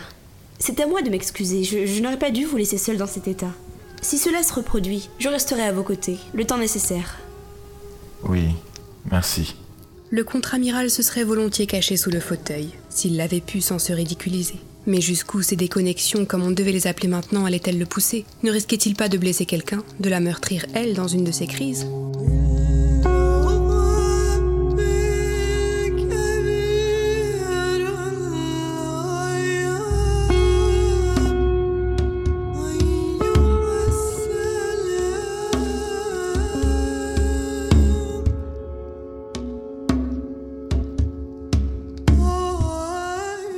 Jeune femme posa son bloc sur l'un des accoudoirs et lentement se pencha. Elle saisit la main droite du militaire, crispée contre son propre fauteuil.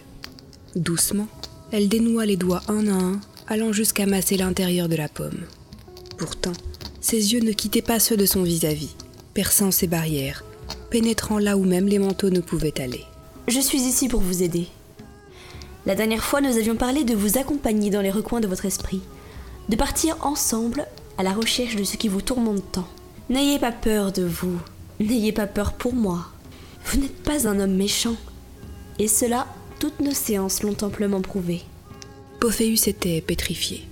Le contact doux et chaud de ses mains, ses paroles apaisantes, hors de toute logique psychologique, cette bouche si sensuelle, cela l'effrayait, le fascinait, l'attirait, le repoussait.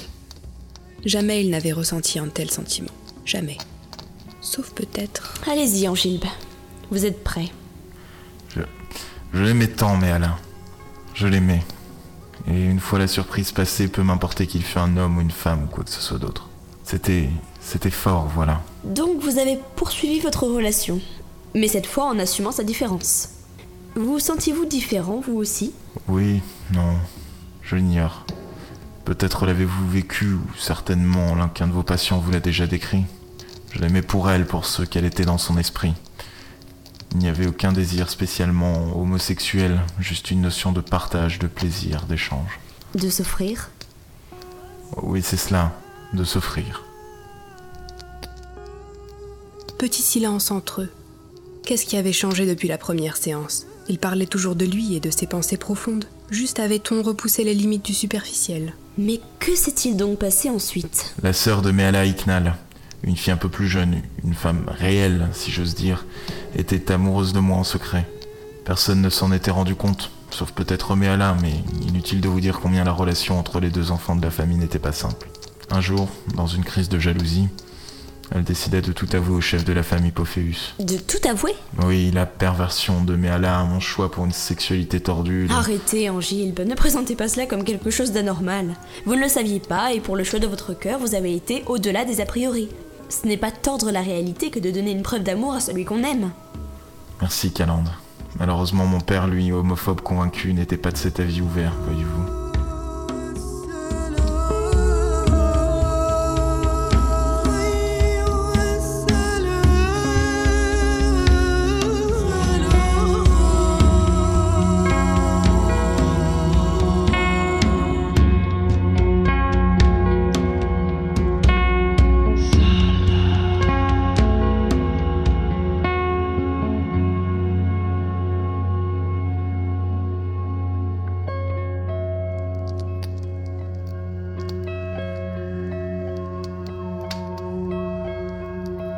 Réaction fut à la hauteur de ce que l'on pouvait attendre d'un gradé dans son genre.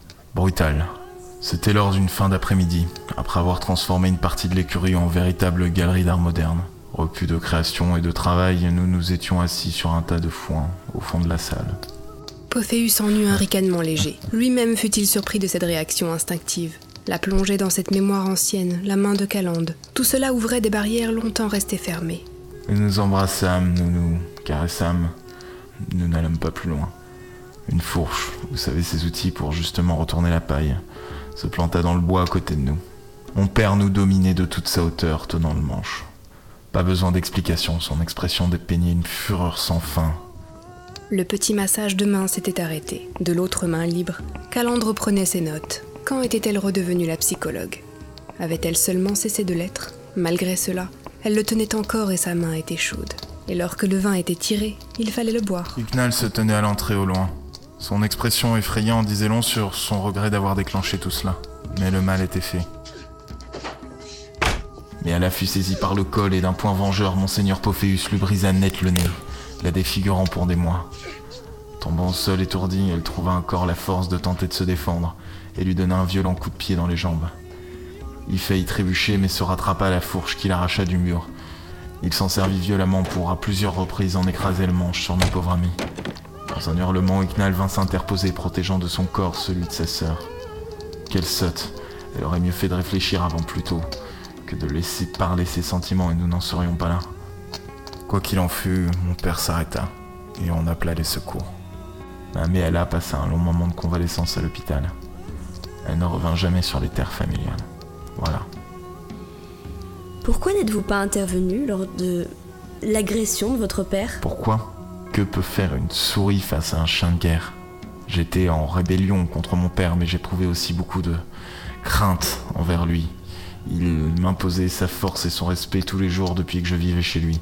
Il me servait, encore maintenant sans doute, de modèle, que je le veuille ou non. Alors le voir ainsi, j'ai eu... J'ai eu... Canande, pouvons-nous nous arrêter pour aujourd'hui Bien sûr, je comprends. Elle retira sa main, peut-être un peu trop rapidement. Le contre-amiral regarda la jeune femme brune se lever, remettre ses affaires dans son sac. La séance se finissait. La magie était rompue. Angile, je vous souhaite une bonne semaine. Tenez-moi au courant si vous avez de nouvelles crises. Voulez-vous? Calande. J'ai eu peur, voilà. J'étais pétrifié devant la force de, cet homme qui m'avait pris comme fils, et sa fureur me traumatisait, me terrorisait au-delà de l'entendement. Jamais plus jamais je ne serai ainsi sous la domination de qui que ce soit, vous m'entendez? Cette montagne de rigueur sans âme ne me méritait pas, sinon suite à un pur hasard de l'histoire. C'était sorti tout seul, comme un grand bol d'air, l'inspiration première de quelqu'un coulant depuis trop longtemps dans les eaux saumâtres du déni et du mensonge tel un enfant venant de naître et poussant son premier cri. Le contre-amiral semblait découvrir un nouveau monde dans lequel il allait passer tout le reste de sa vie. Calande jeta son sac sur la table, se rassit précipitamment et serra le bras du contre-amiral, sans aucun préambule. Dites-moi la vérité, Angib. Votre père, votre référence paternelle, disiez-vous, n'était pas réellement votre géniteur, n'est-ce pas? Vous avez semé votre discours de multiples indices qui m'amènent à penser cela. Est-ce cela qui vous tourmente l'âme? Aucune réponse. Pophéus, celui maîtrisant tout, comment avait-il pu laisser passer ces informations? Encore une déconnexion? Non. Elle devait sans doute dire vrai. C'était une professionnelle et les allusions, les fautes et les omissions ne lui échappaient pas. Et encore, toute la vérité n'était pas sortie. Heureusement, si elle savait qui était son vrai père. En effet, j'ai été adopté par les Pophéus. Ne pouvait pas avoir d'enfant, et voilà.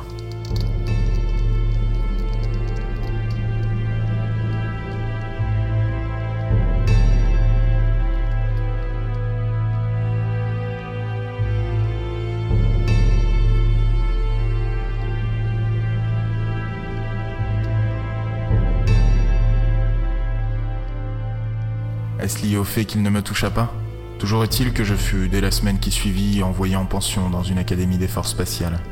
Au déchirement des adieux de ma mère, je ne savais quoi répondre d'autre que de l'indifférence.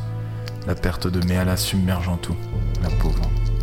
Le plus amusant, c'est que les forces spatiales étaient, sont sans doute encore, un nid d'homosexualité patente. Je n'en reviens pas encore combien mon père était aveugle sur la réalité du monde autour de lui. Bref, la suite est connue. Ascension des différents grades durant les grands voyages d'exploration, découverte d'Antares 4, retour triomphal, etc. Et avez-vous revu Méala Ah oui, la conclusion de l'histoire, vous voulez dire? Ce fut pitoyable. La famille de Méala quitta, bien sûr, le service au château pour s'en retourner au pays nordiste. D'après ce que j'ai appris, tous moururent dans un règlement de compte là-bas, quelques temps plus tard. Je ne la revis donc jamais. Apparemment, ils avaient cru à tort que leur dette s'était effacée avec le temps. Pourtant, je retrouvais la trace des années plus tard d'Iknal. Elle avait échappé au massacre et s'était retrouvée à se prostituer dans un bordel tropicalien. Et vous avez été vers elle? J'espérais revoir mes Alain, par miracle. Mais non, la sœur traîtresse me confirma la mort de tous les autres membres de la famille. Elle-même était malade et se jeta aux pieds de l'homme puissant que j'étais devenu pour demander de l'aide. Je me suis éloigné, lui laissant une pièce pour s'acheter du pain. Je n'ai que de l'indifférence ou du mépris pour elle et ce qu'elle a fait, et je n'en ressens aucune gêne.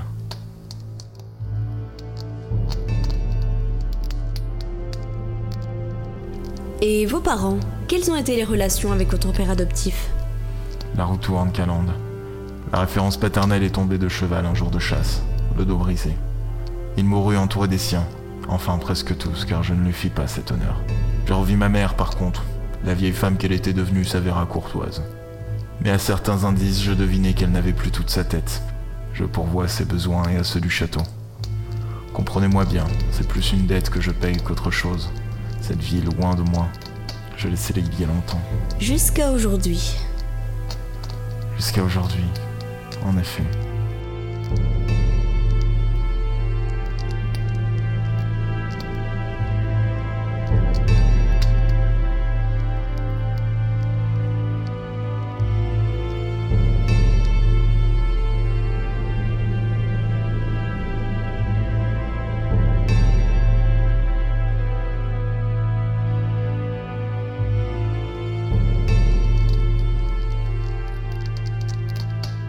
Plus tard dans la soirée, alors qu'aucune crise ne venait interrompre ce moment et que la fascinante aurait été partie, le contre-amiral Pophéus se tenait toujours assis dans son fauteuil, le regard tourné vers la grande fenêtre, profitant de la chaleur des dernières braises du foyer déclinant.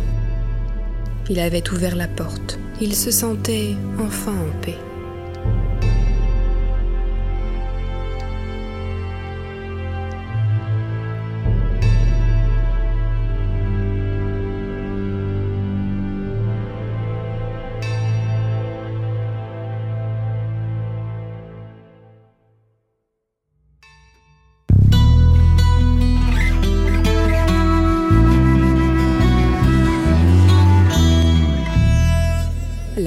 Se pressait pas aujourd'hui au 74e étage de l'immeuble du centre-ville où Calande et Camélia prenaient l'habitude de se retrouver. Sans doute, le froid qui s'abattait sur la capitale en portait partiellement la responsabilité. Ces petites sorties hors de leur quotidien étaient le moment de discussion plus légère entre les deux femmes, loin de la pression du travail de l'une ou des souvenirs évanouis de l'autre. Mais l'information que venait de lui donner sa mère interpella Calande au premier chef. Un, un petit ami? Toi? Bien sûr, moi S'empourpra Camélia. Je ne vois pas en quoi cela t'étonnerait. Je suis toujours en fleurs et les courtisans n'ont jamais vraiment cessé de tenter leur chance. Je t'accorde que celui-ci a quelque chose de plus. C'est mystique quand il te regarde. Oh, j'en frémis encore. En plus, il est de la haute, comme le tien. Je n'ai pas de petit ami, maman. Rétorqua immédiatement la psychologue. Mes patients ne sont pas mes amants. Arrête de me mentir. Je t'ai déjà dit que tu jouais mal la comédie. Bref, ce n'est pas le sujet. Veux-tu que je te parle de mon Apollon? Non. Tu devrais. Lui ne me fait pas suivre en permanence par des cerbères. Ce ne sont pas les bons hommes de la dernière fois, tiens. J'aime pas leur genre, hein, ceux-là. Trop sérieux. Dis-leur bonjour au moins. Taquina sa mère. Elle fit signe au serveur qui répondit par un hochement de tête. On allait apporter deux cafés aux nouveaux anges gardiens de sa fille. Considérant qu'elle méritait récompense, Camélia enchaîna sur le sujet du moment. Son regard est proprement hypnotique. Et son langage est comme un poème sans fin. Sais-tu comment je l'ai rencontré? Par hasard, au coin d'une rue. Enfin, nous marchions côte à côte euh, quand tout à coup, il s'est retourné vers moi et là, Calande n'écoutait plus. Les tribulations de sa mère ne l'intéressaient que peu, comparées aux siennes. Celle qu'il avait mise au monde n'en était plus à son premier amant, et ses amours passionnés donnaient lieu à d'interminables descriptions, oscillant du plus platonique au plus cru, suivant l'avancée de la relation en question. Cela finissait invariablement par des regrets, une promesse qu'on ne l'y reprendrait plus, et tout s'effaçait pour mieux recommencer. Certaines personnes pouvaient le vivre très mal, mais sa mère pas vraiment. Feu son mari fut et restera à jamais son seul amour. Les nouveaux ne représentaient en fin de compte que d'agréables passe-temps malgré toute la fougue qu'elle pensait éprouver. Ses premières phrases l'avaient replongée dans le dilemme qui l'obsédait. Cet amour impossible et pourtant si magnétique la liant à celui que son esprit disputait à son cœur. Car si elle pouvait rompre leur relation de travail et donc déléguer à un autre psychologue le suivi du traitement, elle ne pourrait simplement plus l'effacer de ses pensées. L'homme envers lequel elle ressentait tant d'attachement ne pouvait plus espérer beaucoup de l'existence. Elle souffrait aussi de connaître sa fin qui approchait. Elle ne l'aimerait que le temps de l'enterrer. Aimer? Oui. Calande venait de libérer le mot interdit. Aimer. Comment le lui dire? Elle ne savait même pas comment lui annoncer le compte à rebours fatal. Elle ignorait si elle en trouverait la force et chaque séance passée à conserver ce secret l'alourdissait, rendant son aveu plus problématique. La haïrait-il de lui avoir caché? En temps normal, elle saurait se réfugier derrière les justes besoins du traitement, mais en réalité, elle n'acceptait simplement pas la sentence. Angile, je t'aime. Ne me laisse Ne me laisse pas. De pire en pire, à galvauder trop souvent, un mot devenait facile à utiliser et perdait sa force. D'une gorgée, elle avala le fond de sa tasse et commanda un second thé au jasmin. Le goût âcre du breuvage préparé ici voyageait à plusieurs galaxies de la subtilité de celui servi au ministère. Mais elle avait besoin de quelque chose de chaud pour dénouer la boule qui se formait au fond de sa gorge. Coup de froid ou appréhension? Et quand ses mains me touchent le bas-ventre, j'ai l'impression qu'il sait ce que je demande, qu'il lit dans mes pensées. poursuivait inlassablement Camélia.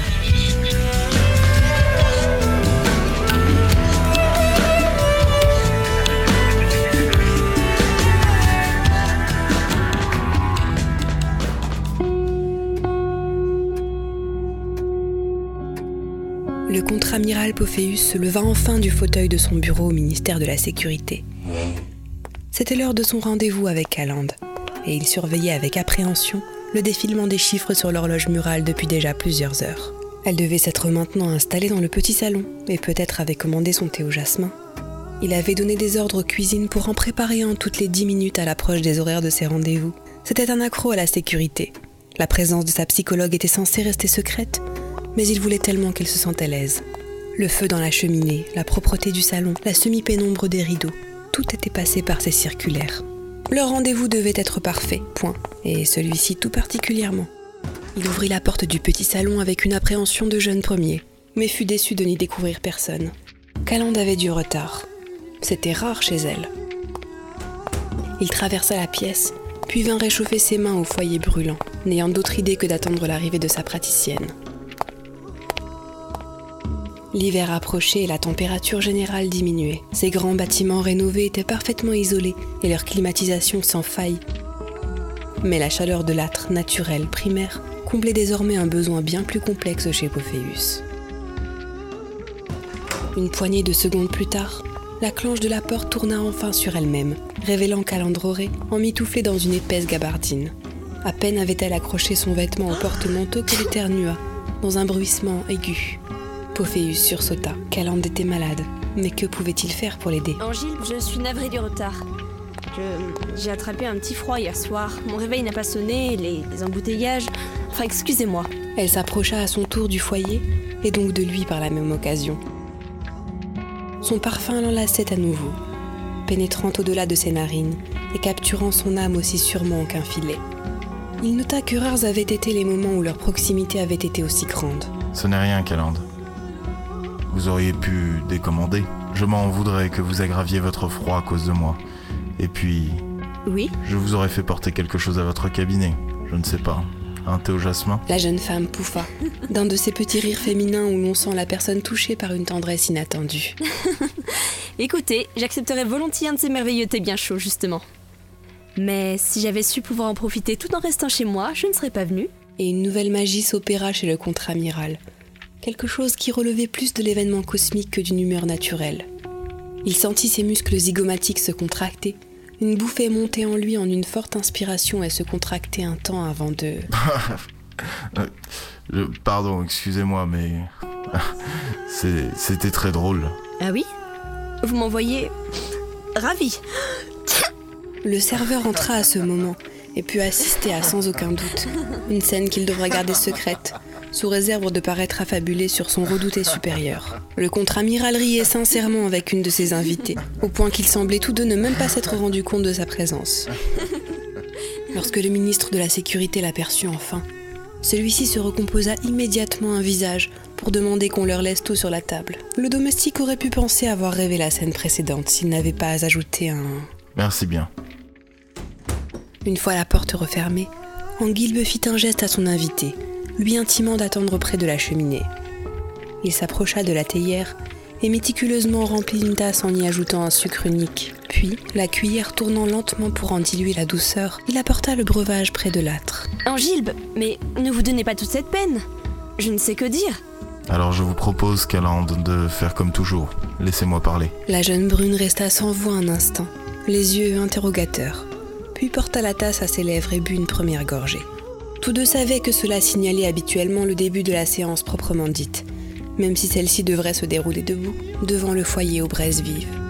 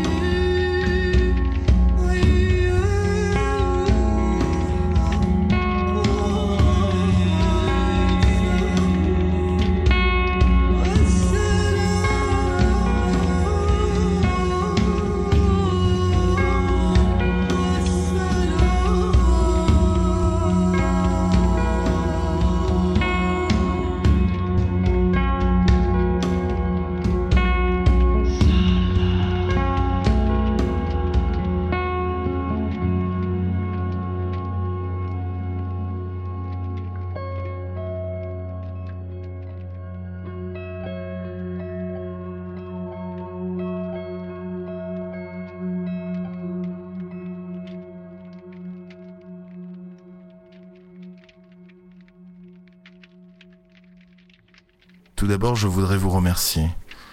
Nous avons fait un travail absolument remarquable, et il m'est difficile d'en ignorer les résultats. Quelque chose en moi a tout d'abord été remué, je dirais. Puis des fissures l'ont lézardé et il a commencé à fondre.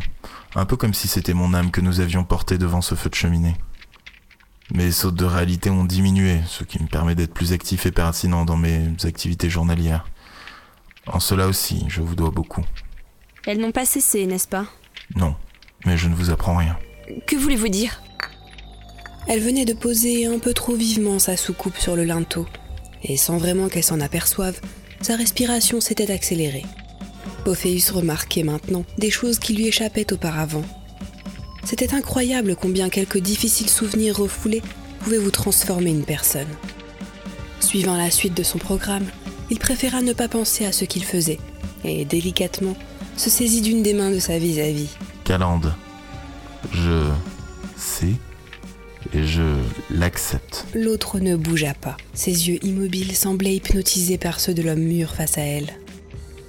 Alors, Calande, quand la souris devient le chat, en quoi se transforme l'ancien prédateur? Pensa-t-il, en adressant à la belle ce qu'il réussirait de mieux en matière de sourire. Je ne vous en veux absolument pas, bien au contraire. Vous avez fait preuve de compassion ainsi que de professionnalisme en poursuivant ce but de m'aider à m'ouvrir à moi-même, même si cela impliquait de me cacher un aussi lourd secret. De...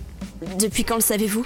Vous êtes intelligente, vous devriez vous douter que je ne laisserai pas des analyses de ce genre dire des choses sur moi que j'ignorerais. Je l'ai su très vite et très discrètement. J'en ai les moyens. Alors vous... Ah, Non, Gib, je veux vous l'entendre dire.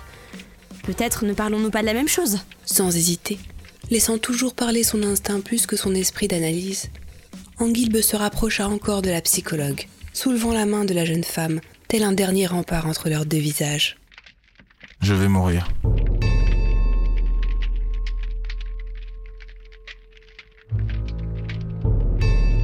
Ce qui m'empêche d'être entendu par les manteaux, les suites de cet accident arrivé loin d'ici il y a longtemps, me tue à petit feu. Et mon espérance de vie n'est que de quelques semaines, au mieux quelques mois. C'était cela l'origine physiologique de mes absences. Il embrassa lentement, un à un, le dessus des doigts offerts. Puis poursuivit, devant l'absence de réaction, l'acceptation peut-être de la jeune femme. Mais vous aviez remarqué une autre chose derrière la machine que j'étais lors de notre première rencontre. Et vous avez creusé, vous m'avez poussé à faire ressortir l'homme enfoui sous les innombrables secrets de mon existence.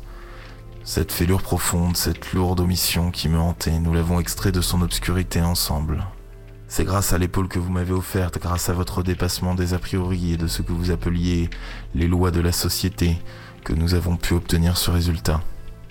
Cette maladie, aviez-vous prévu de me l'annoncer aujourd'hui? La jeune femme au maintien si strict, si sûre d'elle habituellement, se contenta d'une moue suivie d'un hochement de tête, rappelant une petite fille prise en faute, mais elle n'était plus une enfant, et cette façade ne saurait la protéger de la suite.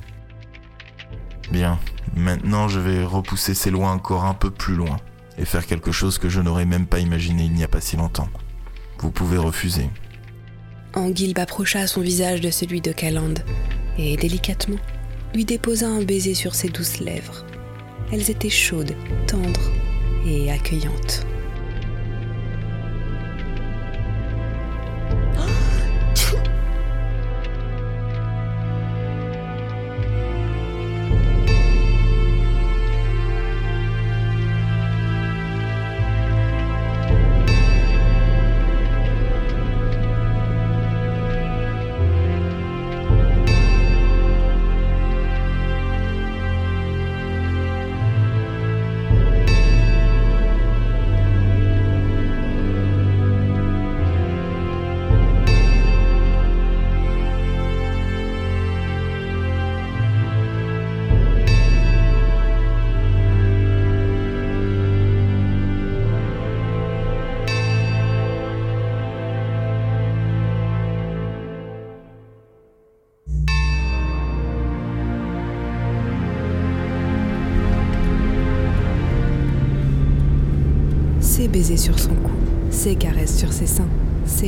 ses hanches. Calante ne s'appartenait plus. Tout ce que tu veux. Venait-elle réellement de prononcer ces paroles? Pour accepter quoi? Elle perçut l'odeur d'un intérieur de voiture et les vibrations caractéristiques d'une route. Encore des caresses, des baisers.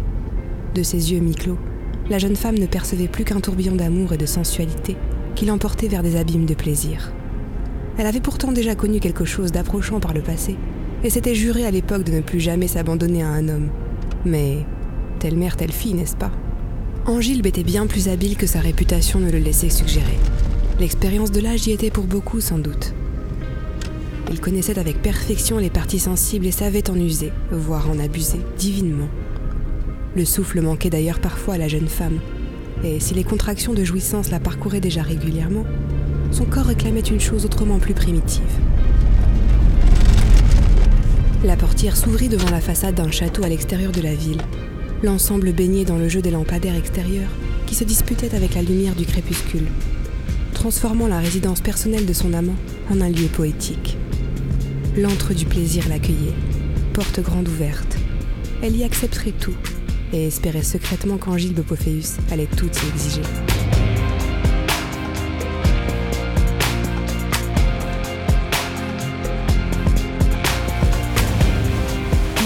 Comme il savait le faire, avec délicatesse, certes, mais comme un homme fait l'amour à un autre homme. Croupe levée, la sensation était brûlante, pénétrante, abrasive. Il lui maintenait la tête dans l'oreiller, la dominant de ses soubresauts incontrôlés. Comment pouvait-elle ressentir ces douleurs comme du plaisir? Comment pouvait-elle relever ses hanches pour aller encore plus au-devant de son amant? Comment pouvait-elle accepter cette humiliation comme un acte d'amour? Soudain, l'appendice masculin s'amollit, comme si quelque idée était venue perturber l'instinct animal de celui qui la prenait. Doucement, il se retira avec d'infinies précautions et l'invita à se tourner sur le dos. La jeune femme se sentit s'enfouir profondément dans le matelas de plumes, la délicatesse du tissu répondant à la force de son désir. Il s'allongea sur elle, partageant avec elle une forme d'amour nouvelle pour lui, consommant le conduit humide comme si c'était la première fois de sa vie. Il avançait et reculait, son torse stimulant les tétons dressés de la jeune femme, qui s'arc-boutait sous l'intensité du flux et du reflux. Le regard d'Angilbe exprimait l'inquiétude, l'étonnement. C'était l'adolescent de l'ancienne demeure familiale, l'enfant découvrant le monde et lui faisant enfin face. Calandre releva les cuisses pour l'aider à pousser plus loin en elle, levant les bras pour l'enlacer et mieux sentir contre sa poitrine les gouttes de sueur qui parsemaient le torse de son amant. La psychose du vieil homme s'éloignait définitivement et plus jamais il ne serait le même. Chez Calande également, la psychologue s'éloignait définitivement et plus rien ne serait jamais pareil.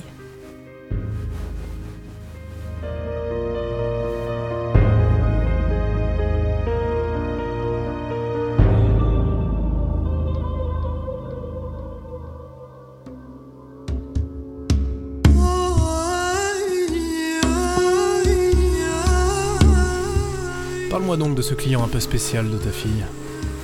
Les doigts agiles glissaient sur les avant-bras de Camélia, remontant vers les épaules. Elle répondit dans un grognement de plaisir, la chaleur du corps de son compagnon traversant les draps soyeux. Euh, quelle importance. J'ai envie que tu me refasses cette petite chose si excitante de la semaine dernière. S'il te plaît. Les extrémités des doigts frôlaient la peau dénudée de la nuque, remontant toujours. Le sourire du bel étalon s'agrandit encore, révélant sa dentition éclatante. Merci pour les informations. Répondit-il en posant tendrement la paume de sa main contre le cou de la femme. Mais je ne t'ai rien dit, mon beau. Tu veux que l'on fasse cela ici? Vas-y, je n'ai jamais encore essayé, ce serait une première. J'en suis certain. Il l'embrassa fougueusement, lui plaquant fermement les deux bras au-dessus d'elle, d'une main, l'autre toujours posée contre son cou. Ce n'est que lorsqu'elle sentit sa trachée enfoncée par le pouce et ses carotides comprimées qu'elle entrevit le jeu mortel dans lequel il l'entraînait. L'air commençait à manquer, et la bouche plaquée contre son visage renforçait l'étouffement. Les yeux de Camélia s'agrandirent.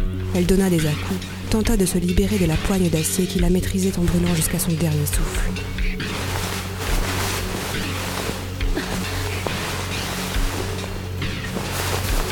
Monsieur R sentit avec délectation l'ultime flamme de vie quitter le corps de sa victime. Il maintint encore un peu sa prise par précaution et relâcha enfin celle qui désormais n'était plus qu'un cadavre. Fermant les yeux, il expédia le signal télépathique vers le groupe mutualiste qui attendait au pied de l'immeuble. On allait faire disparaître le corps et nettoyer toutes ses traces. Cela lui avait coûté un peu de temps, mais il avait enfin la certitude qu'il lui manquait.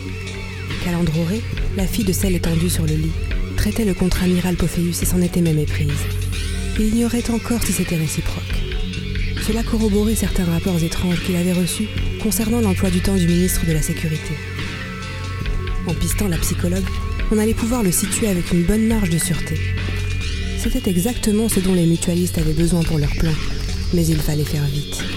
Plusieurs hommes aux traits quasiment identiques pénétrèrent silencieusement dans l'appartement, portant avec eux des bidons. La suite ne prendrait que quelques minutes.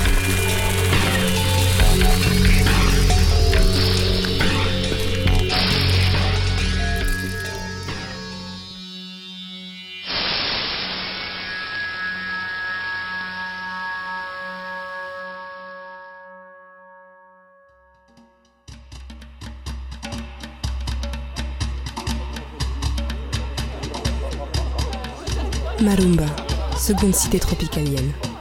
La voûte étoilée avait déjà étendu son voile sur la cité de la fête.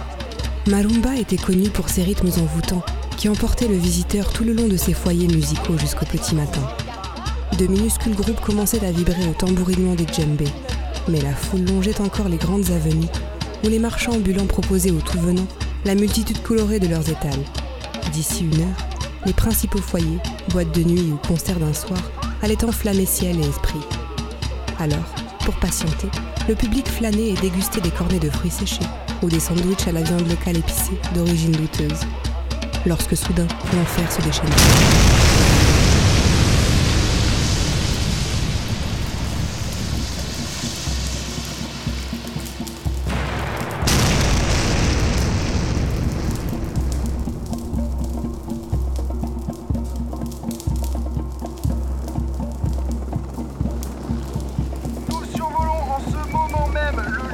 L'attentat. On voit précisément le centre de l'explosion et les raies de flammes qui ont embrasé les alentours proches et lointains.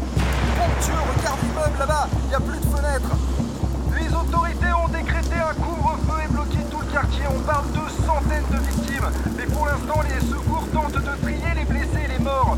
On nous a demandé de ne pas survoler trop longtemps la zone pour ne pas perturber le va-et-vient des orthoptères médicaux ou de la police. Eh oui Ah bon Ok, tiens-moi au. On m'informe qu'un communiqué des mutualistes revendique l'explosion au nom de la mutualité. Nous allons atterrir et revenir dans quelques minutes pour ce direct sur les lieux d'un nouvel attentat mutualiste. Marumba, la paisible cité de la fête, le sera sans doute plus avant longtemps.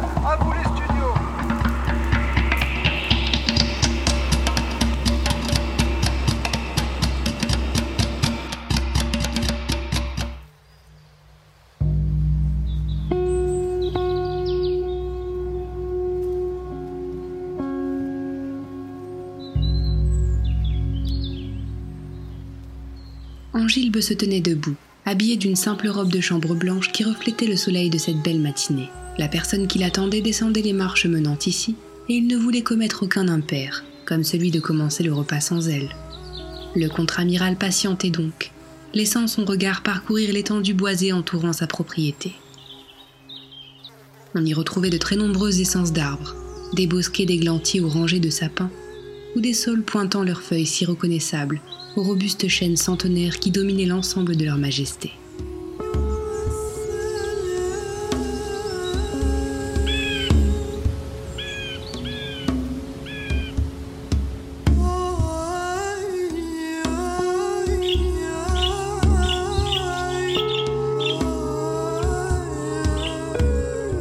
Il fut un temps, Pophéus ne se serait pas perdu à détailler ce qui composait cette forêt, mais plutôt à réfléchir si un ennemi pouvait s'y dissimuler.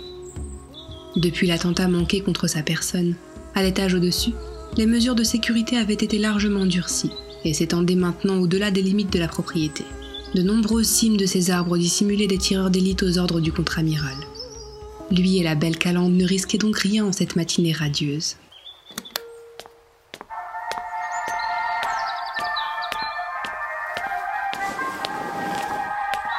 Le froissement du tissu d'une robe en mousseline le fit se retourner. Les cheveux mi-longs de la jeune brune qui se tenait devant lui, brossés de peu, flottaient sur la brise. Le blanc cassé de sa tenue légère laissait transparaître les formes de son corps dans un jeu de tons foncés ou clairs sur lequel resplendissait le magnifique visage sans phare de sa bien-aimée. Elle lui souriait d'une expression simple, presque naïvement douce. La jeune femme rayonnait et Angilbe ne put retenir l'afflux d'une bouffée de désir. Mais comment était-ce possible? Lui, l'homosexuel convaincu, le pédophile assumé, comment avait-il pu ressentir ces summums de plaisir qu'il venait de découvrir ces dernières nuits? Les sensations nouvelles, les mouvements des corps plus subtils, les organes plus tendres, tout différait de ce qu'il connaissait. Rien que de laisser ses mains parcourir la peau féminine lui avait procuré de douces ondes qui aidèrent sa virilité à surgir, fière et impatiente. Il s'en était ouvert à elle alors que les draps froissés au relents de musc et de transpiration reposaient à même le sol, laissant les deux amants reprendre leur souffle avant une nouvelle joute.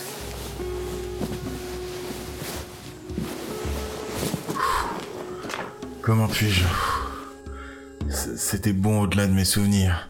Calande, pourquoi? Comment? Vous êtes une femme et pourtant je suis attiré comme jamais. Tu avais oublié l'amour, Angilbe. Simplement. Le désir seul ne peut suffire. Inutile d'ajouter plus. Les instincts primaires reprirent la parole dès les derniers mots de la jeune femme. Oui, l'amour. Il avait pourtant aimé Fabio, et même quelques mignons, durant un temps trop bref. C'était certainement plus qu'une simple question de sexe du partenaire. En tant que sa psychologue, Calandroré avait réussi à l'aider à dénouer les mailles de ses frustrations de jeunesse. La perte de Méala, sa double sexualité, la douleur de la séparation d'avec son père, et encore ignorait-elle ses liens avec Magnam IV. La femme brune avait accepté ses déviances pédophiles, les qualifiant de règles de la société qui ne devaient pas interférer dans le travail de compréhension. Et cela aussi avait joué. Bref, il se retrouvait dans ces cas typiques de patients tombant amoureux de son praticien, à la différence près qu'elle l'aimait également en retour. Et rien que cela tenait du miracle.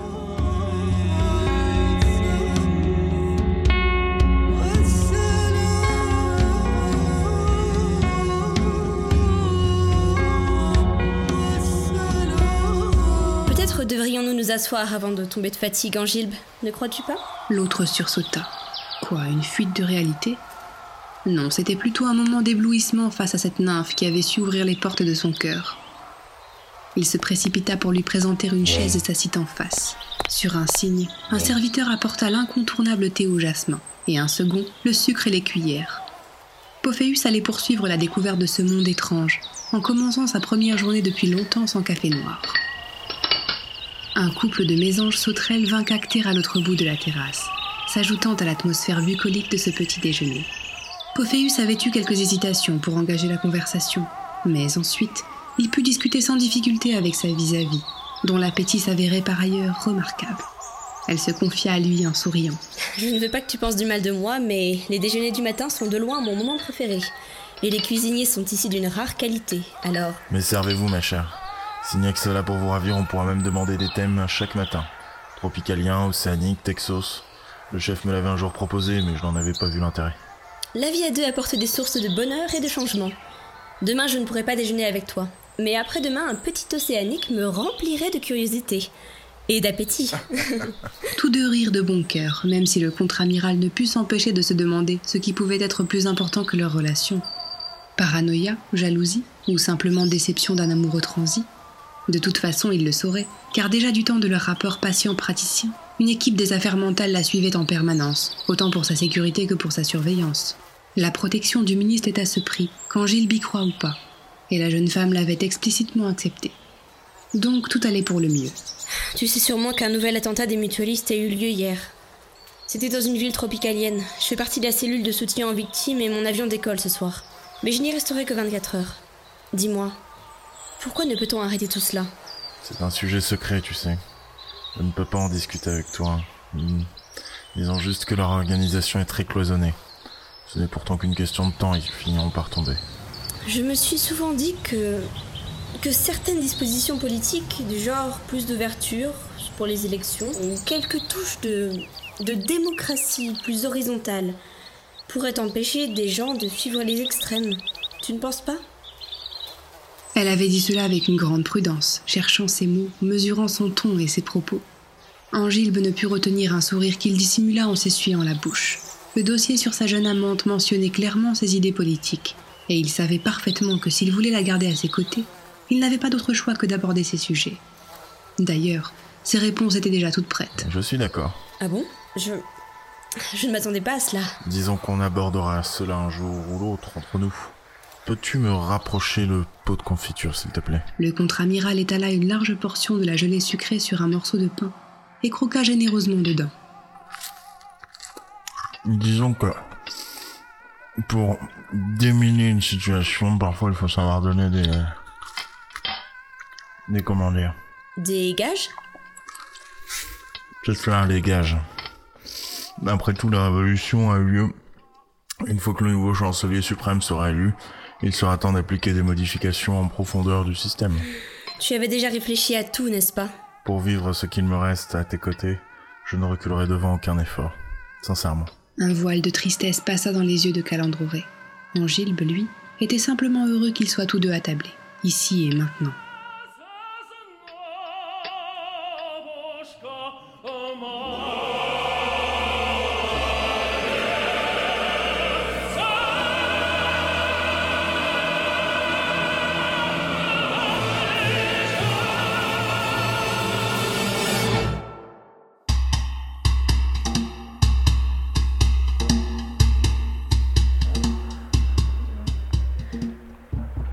Marumba, centre de crise, section d'assistance psychologique des victimes. Bonjour, je m'appelle Calandroré. Je suis psychologue et je viens parler avec vous si vous le désirez. Tout d'abord, comment vous sentez-vous? Mon bras? Avez-vous vu mon bras? Je tenais mon enfant et elle n'est plus là. Je suis Jacqueline et ma fille c'est Nadine. Elle est avec mon bras, vous croyez? Bonjour madame, je, m'appelle Bangaré et je, je suis vivant. Je, ne comprends pas comment, mais je, suis vivant. Peut-on se remettre d'une chose pareille? Oui, vous êtes sûr? Jacques, Jacques c'est mon petit ami, il va être fou de joie. Et moi aussi.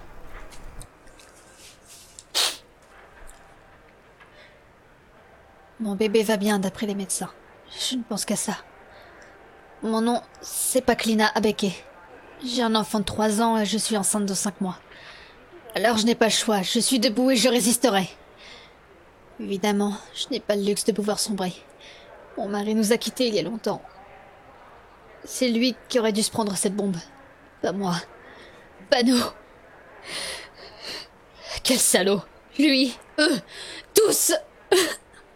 Je ne sais pas ce que je fais ici. Je vais très bien, vous savez. Aucun problème. Je suis fort, vous savez. Dans ma famille, on résiste à tout, alors. Même si c'est grave, je suis en pleine capacité de mes moyens. Mon nom est Amebe Kowana, vous savez. Pouvez-vous me raconter ce que vous avez vécu? Madame Jacqueline M. Nadine est, est une folle de concert. Elle collectionne les billets. Et ce soir, on devait rejoindre des amis à un foyer de l'autre côté de la ville. Nous... Je pensais qu'elle aimerait regarder et entendre la musique. Et tout ça en chemin. Alors... Je, je n'aurais pas dû choisir cette avenue. Je n'aurais pas dû, je n'aurais pas dû. Monsieur Bangareté. J'ai proposé à Jacques d'aller se promener, mais, mais il n'a pas voulu. Il m'a dit Il pleut. J'ai répondu Mais. Mais ce n'est pas le tonnerre qu'on entend, c'est la musique. Viens Finalement, il. Il n'a pas voulu sortir. Je suis parti seul. Je voudrais l'appeler. Vous croyez qu'il peut venir me rejoindre ici? Merci beaucoup. J'étais juste arrivé à côté d'un foyer que je connaissais bien quand... Je ne suis pas sûr de la suite. Jacques ne répond pas. Il dort peut-être. Madame Paquelina A. À 19h, je pestais devant la porte H. Mes amis étaient en retard et même si la nourrice était à la maison, je ne voulais pas rentrer tard. J'ai pu les joindre au communicateur et nous nous sommes donné rendez-vous à quelques mètres de... Ils sont tous morts.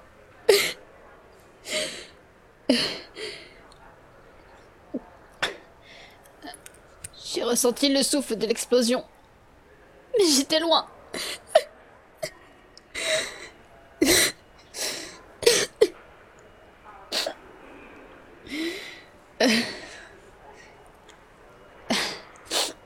Merci pour le verre d'eau. Mon pauvre bébé. J'espère que tu n'auras rien. Monsieur Amébé K. Je jouais dans un foyer musical, vous savez. On venait de donner notre premier tour, et de jolies filles nous suivaient de l'autre côté de l'entrée. Elles regardaient par la fenêtre, les pauvres. Avec le copain depuis le podium, on leur faisait des signes pour qu'elles approchent et... Enfin bref. Elles ont été balayées et tout s'est effondré sur nous. Vous voyez ce que je veux dire Les vitres, les murs, les baffles, les morceaux de mes copains. Quel fut votre premier souvenir d'après l'explosion? Madame Jacqueline M. Arrivé sur l'avenue, on a subitement entendu un bruit énorme qui m'a rendue sourde.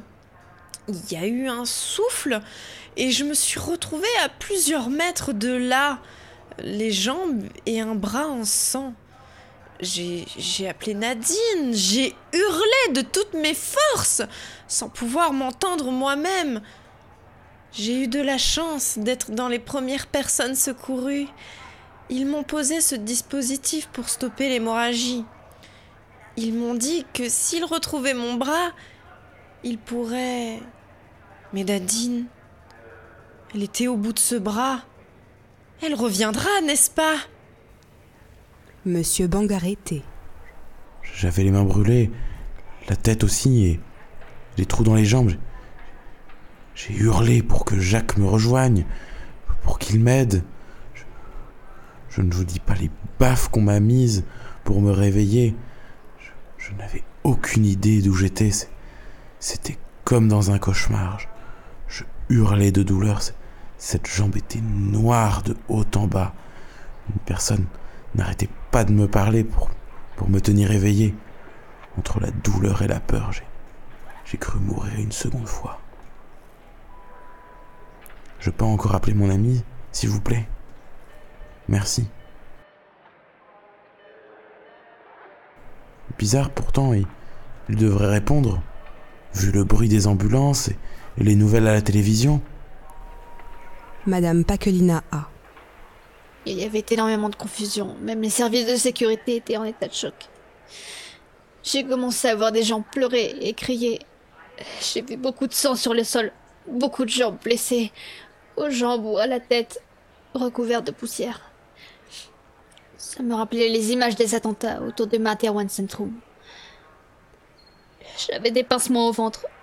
J'étais affolée à l'idée de perdre mon bébé. Une infirmière s'est avancée vers moi. J'ai cru voir un ange. Elle m'a conduite dans une tente et elle a fait venir un médecin qui a vérifié que tout allait bien. Et je suis rentrée chez moi. En fait, je ne m'en souviens plus, mais c'est la nourrice qui a compris. Elle a appelé les secours et ils m'ont emmené ici. Voilà. Monsieur Amébé K. Des policiers me parlent au-dessus de moi. Ils me disent de respirer très fort. Que les lieux vont être sécurisés pour autoriser l'arrivée des services de secours. J'attends donc. Le, le pied d'un ami est à côté de moi. Le pied tout seul, je veux dire. Vous, vous savez, je, je peux le reconnaître parce que c'est une basket qu'on lui avait offerte pour son enterrement de vie de garçon. C'était il y a deux ans. Je passe une demi-heure, une heure, je ne sais pas, à regarder cette chaussure. Je la détaille. Je peux voir les traces d'usure. Le dessous de la semelle, vous savez. On voit qu'il a dû marcher un peu trop en appuyant sur, ce, sur le côté. Il devrait la faire et... Enfin, vous savez quoi. Si je vous demandais de fermer les yeux maintenant et de vous détendre, laissez les souvenirs naviguer librement dans votre esprit. Que voyez-vous? Madame Jacqueline M. Nadine. Monsieur Bangaré T. Je- Jacques qui me, qui me pousse, mais, mais que- comment, que- comment est-ce possible? Il n'était pas avec moi. Il ne pouvait pas être là. Madame Paquelina A. Le corps d'une petite fille ensanglantée. Elle n'était pas loin de moi quand je me suis réveillée. Je vois encore son visage surpris, une partie de ses cheveux brûlés, et ce sang, tout ce sang. J'ai pensé à la mienne. Oh mon Dieu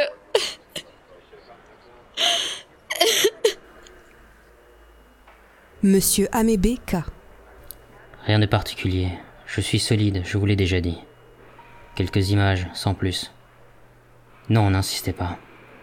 Je veux dire, rien de spécial, vraiment juste une chaussure.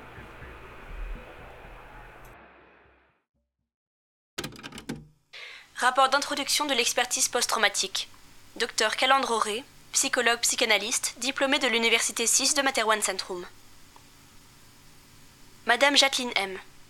La patiente nie la perte de son bras et celle de sa fille Nadine. La telle biotechnique branchée à son épaule lui permet de penser qu'on lui fera revivre son enfant, comme on pourra le faire de son bras si on le retrouve. Information prise. Nadine M est décédée rapidement. On n'a toujours pas retrouvé le bras de la patiente. Monsieur Bongaret T. Le patient s'est construit un scénario dans lequel son conjoint Jacques aurait refusé de l'accompagner. Mais la présence de celui-ci lors de l'explosion est avérée, et il est décédé en protégeant M. Bangaret de son corps. Les gifles que celui-ci a reçues pour son éveil et les paroles pour le maintenir éveillé étaient le fait de Jacques, qui puisait dans ses dernières forces. M. Bangaret nécessite un suivi quotidien ainsi qu'une sensibilisation du tissu familial et social autour de sa personne. Madame Paquelina A, la patiente, une parente isolée, a perdu une partie de son équilibre familial, ce qui nécessitera sans doute une aide pour surmonter les troubles post-traumatiques. Cependant, en tant que mère et femme enceinte, elle semble pouvoir faire face. La présence d'une nourrice et, à confirmer, un rapprochement avec sa propre famille devrait lui apporter un soutien déterminant. Monsieur Amebeka. Le patient s'autodissimule une psychose liée au traumatisme de la mort de ses amis. L'épisode de la chaussure en fut sans doute l'événement déclencheur. Il raconte également tous ses souvenirs au présent. C'est un symptôme courant des traumatisés. Il nie totalement être sous l'effet d'un quelconque stress et montre un début d'attitude de rejet si on lui renouvelle la question. Je recommande un suivi hebdomadaire ainsi qu'une veille familiale du patient pour les prochains mois.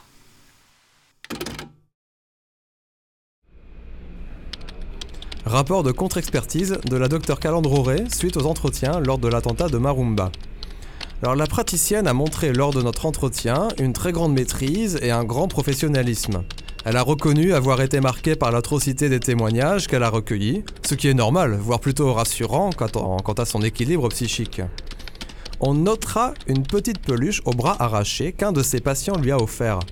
Elle appartenait à une enfant, d'après ce qu'on lui a dit, décédée dans la zone de l'explosion. Elle m'a déclaré vouloir la mettre sous verre dans son cabinet pour mémoire. Nous avons convenu d'un second entretien dans un mois, concernant une possible résurgence d'un stress indirect ou l'apparition d'un fétichisme autour de la petite poupée. Dans un premier temps, elle m'a prévenu qu'elle prévoyait quelques jours de repos dans la résidence de son partenaire. Elle conservera donc la peluche dans sa valise durant cette période. Docteur Roland Carré, psychologue, psychanalyste diplômé de la faculté médicale de TB01.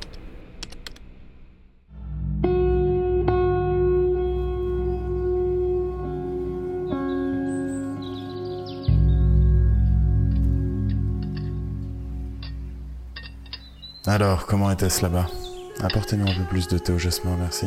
Pophéus poursuivait sa redécouverte des plaisirs de l'amour avec Calande. La jeune femme était rentrée durant la nuit, et tous deux s'étaient immédiatement jetés sous les draps, pour des retrouvailles plus intimes. L'odeur de sa compagne, quelle qu'elle fût, lui semblait un nectar. Ses mots, quels qu'ils fussent, s'entendaient tels des poèmes? Sa présence lui injectait une vitalité nouvelle que son absence lui arrachait. À un moment, tôt dans la matinée naissante, il s'était tourné vers elle et, un peu somnolent, l'avait appelée Méala. Heureusement, la jeune femme dormait profondément, elle n'avait rien entendu. Cela en disait long sur les sentiments que le contre-amiral éprouvait. Mon chéri, je ne voudrais pas gâcher notre petit déjeuner océanique. Tu te doutes combien c'était horrible. Et toi? Il m'a semblé qu'on tournait la poignée de la porte, peu avant mon réveil.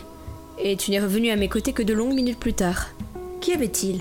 On dirait que je passais en revue les préparatifs du petit déjeuner, la fraîcheur des crustacés, la cuisson des poissons.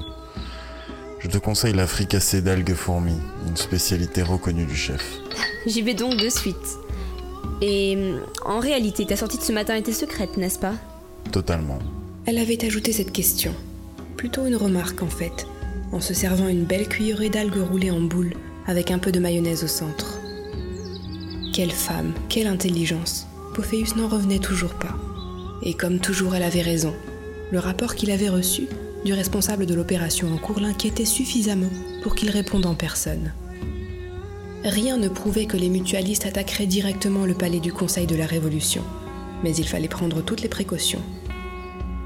Les renforts étaient en route, l'alerte avait été donnée et des fouilles ordonnées. Il ne restait qu'à attendre.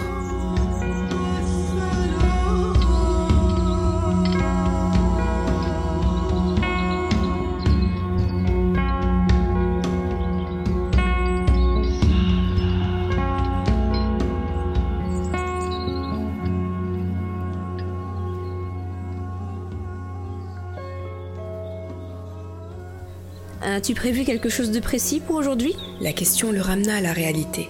Il n'avait pas encore touché à sa crème de crevettes tube, et la psychologue le lui signalait astucieusement. Oui et non. Je dois toujours être joignable dans le cadre de mes fonctions, tu t'en doutes. Et aucun rendez-vous prévu ne peut être déplacé. Mais ta présence m'est très chère. Alors nous pourrions aller nous balader dans la forêt du domaine royal au sud de la capitale, non? Un panier avec quelques provisions, une bouteille d'eau, et nous pourrions passer une journée mémorable. L'idée me plaît, mais il faudra se sacrifier à un impératif. Ajouta Angilbe d'un air mystérieux. N'était-il pas en train de faire un trait d'humour? Il s'opérait en lui une nouvelle magie autrement plus efficace que la chasse aux mignons. La jeune femme grimaça et leva un sourcil, interrogative. Oui? Nous devrons vider la forêt de tous ces visiteurs et la voir pour nous tout seuls. J'espère que cela ne te dérange pas. Laisse-moi y réfléchir. Hum, Bon, allez, exceptionnellement, j'accepte de profiter d'un des plus beaux parcs forestiers de la région, uniquement en ta compagnie. Ils rirent tous deux de bon cœur et les choses étant, Pophéus se tartina une généreuse épaisseur de crème. Il allait croquer dedans lorsque... Quelle est cette fumée au loin? Un accident sur la déviation? Où donc? Mais dans cette direction, la roquette est déjà terminée. En fait, c'est proche du palais. Le contre-amiral se releva brusquement, lâchant sa tartine à l'instant précis où un agent mental se précipitait à ses côtés, lui tendant un message visiblement prioritaire. Il le parcourut et ne put dissimuler une frustration, un moment de colère dans le regard. Ils avaient osé aller jusque-là, et ses services avaient échoué à les arrêter. Calandre, mon amour, j'ai peur que nous ne devions remettre à plus tard cette escapade en solitaire. C'est une urgence. Prends tout le temps que tu veux. La demeure est à toi. Que se passe-t-il? Regarde les informations. Ce sera difficile de cacher cela. Et il l'embrassa, tendrement. Mais Allah réapparut brièvement devant ses yeux, mais ses traits se troublèrent, adoptant ceux de Calandroré, psychologue et partenaire dans cette nouvelle vie. Un moment d'hésitation, Leurs mains étaient presque agrippées. Puis elle hocha doucement la tête, en signe d'encouragement. Donne-moi des nouvelles de temps en temps. Pophéus l'en assura, l'embrassant à nouveau et s'élançant à la poursuite de son agent.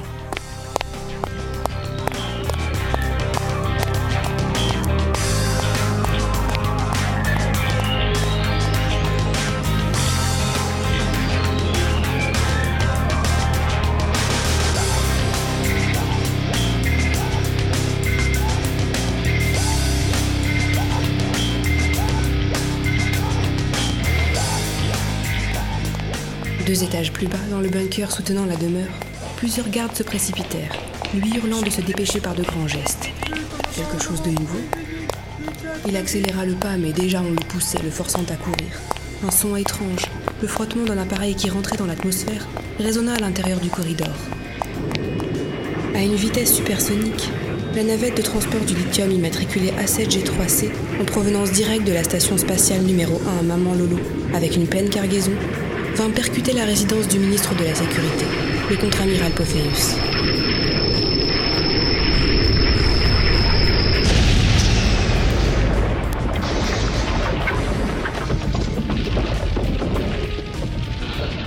La déflagration souffla le bâtiment, projetant les véhicules et le bâtiment à plusieurs centaines de mètres. Elle creusa dans le sol rocailleux un cratère géant. Les flammes carbonisèrent le parc et les débris déchiquetèrent de nombreux agents dissimulés aux alentours. La navette spatiale venait d'être déclarée volée 23 minutes auparavant. Et les opérateurs radars qui suivaient sa trajectoire n'avaient pu déterminer sa destination qu'aux derniers instants.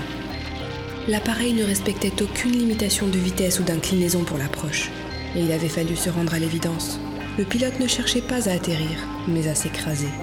C'est durant l'ultime minute qu'une transmission radio fut ouverte. Juste quelques mots.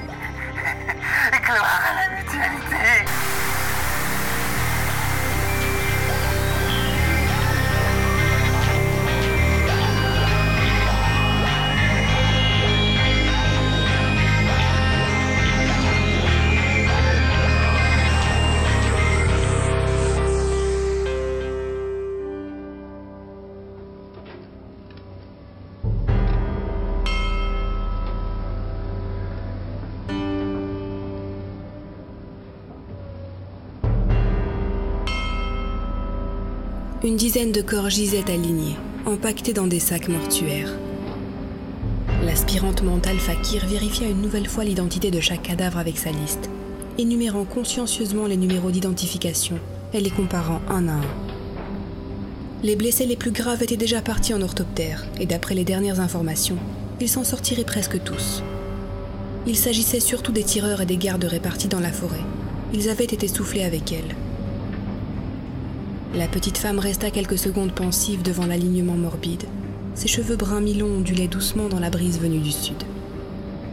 Mais assez rêvé, on l'avait entraînée à ce genre de situation, et c'était l'heure du rapport des fouilles. Sur le chemin de la grande tente blanche où l'on donnait les premiers soins, elle activa son communicateur. À une centaine de mètres de là, les excavatrices poursuivaient avec précaution leur travail dans le cratère, creusant et dégageant les gravats à la recherche des dernières personnes manquantes.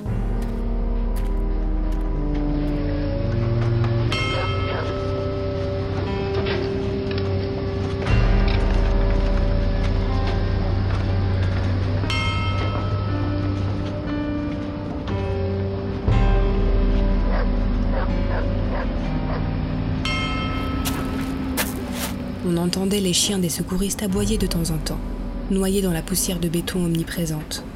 Parmi les absents, le plus important était évidemment dans tous les esprits, le contre-amiral Pophéus. Ici Fakir, des nouvelles? Rien de neuf, mais nos senseurs sont bloqués par la dalle sous la résidence. Seul détail certain, un nouveau corps apparaît en moitié en radiométrie. Ça lui est tombé dessus, on sera sur lui dans... Oui? Laissez? Bon, je viens.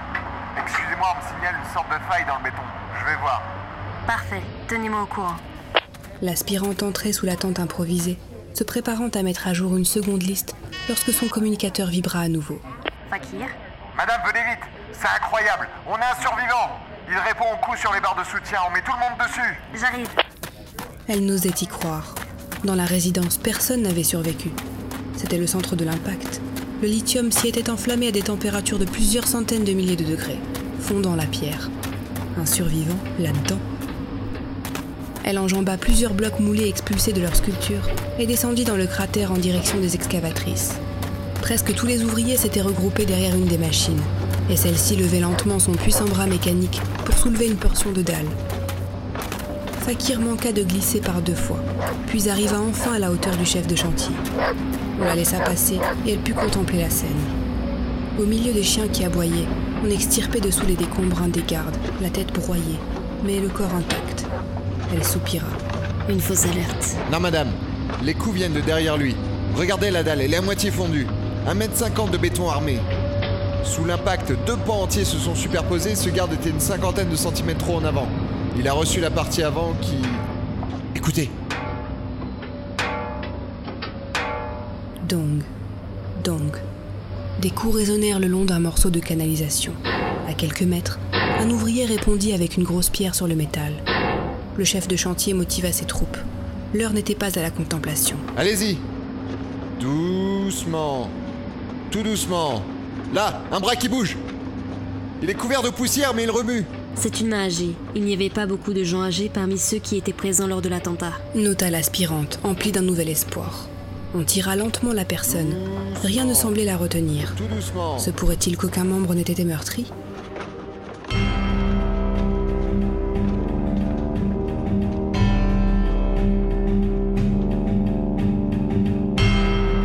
Le contre-amiral Pophéus inspira une immense bouffée d'oxygène quand on le sortit enfin entièrement de son abri de fortune. On le fit s'asseoir et deux médecins l'examinèrent sommairement, vérifiant ses réflexes musculaires, l'intégrité de son squelette, sa tension. L'aspirante Fakir apporta un verre d'eau, tandis qu'on mettait une couverture sur les épaules du ministre. Il ne présentait que quelques blessures superficielles, mais un bilan complémentaire allait suivre sous l'abri. On l'installa avec précaution sur une civière, portée par deux infirmiers bien bâtis. Fakir n'eut pas besoin de sa formation de mental pour noter le respect visible des secouristes pour cet homme revenu de l'enfer. Ils étaient impressionnés, et elle-même ressentait une certaine fierté de travailler sous les ordres de cet indéfectible survivant. Sur le chemin, elle put recueillir le premier mot que son chef prononça. Calandre. Amiral, ne forcez pas. Il faut vous reposer. Calandre. Je pourrais vous présenter un bilan sommaire quand vous serez...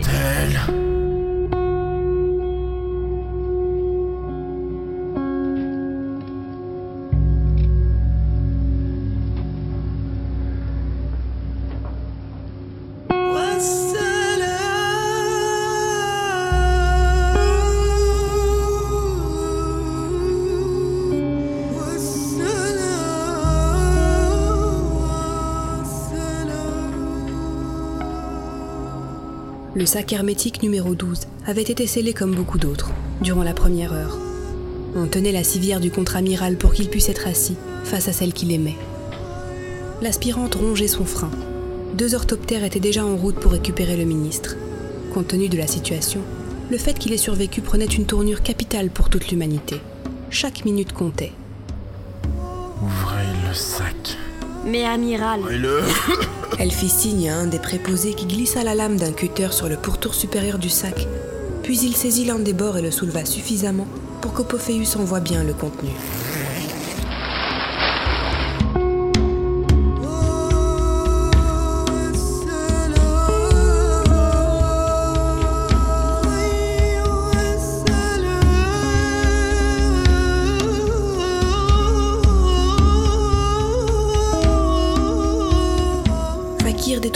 Tête vers les arbres arrachés, au loin.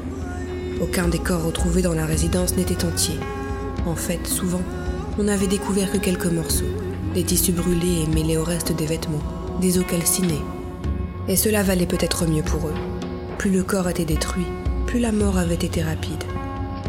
Et le cadavre de la femme dans le sac numéro 12 ne faisait pas exception.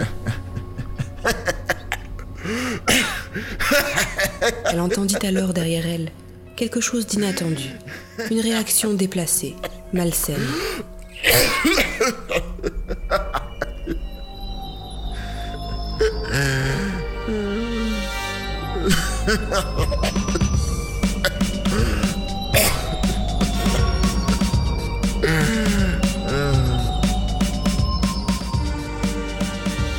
Le contre-amiral riait à gorge déployée, luttant contre une quinte de toux qui lui enrayait la voix.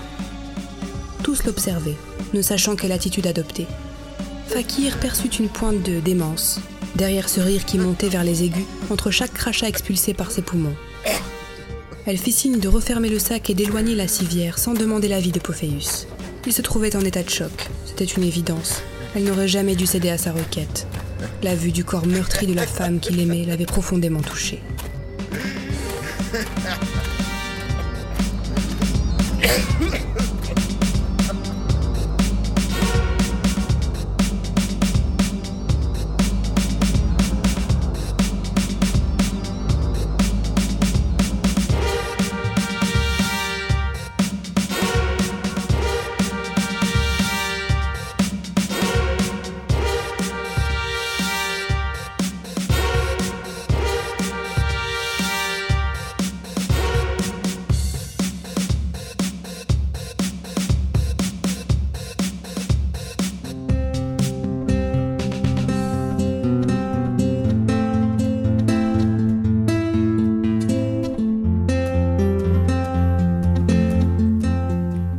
Laissait son regard se promener sur la vue offerte, au-delà de la grande baie vitrée de son cabinet.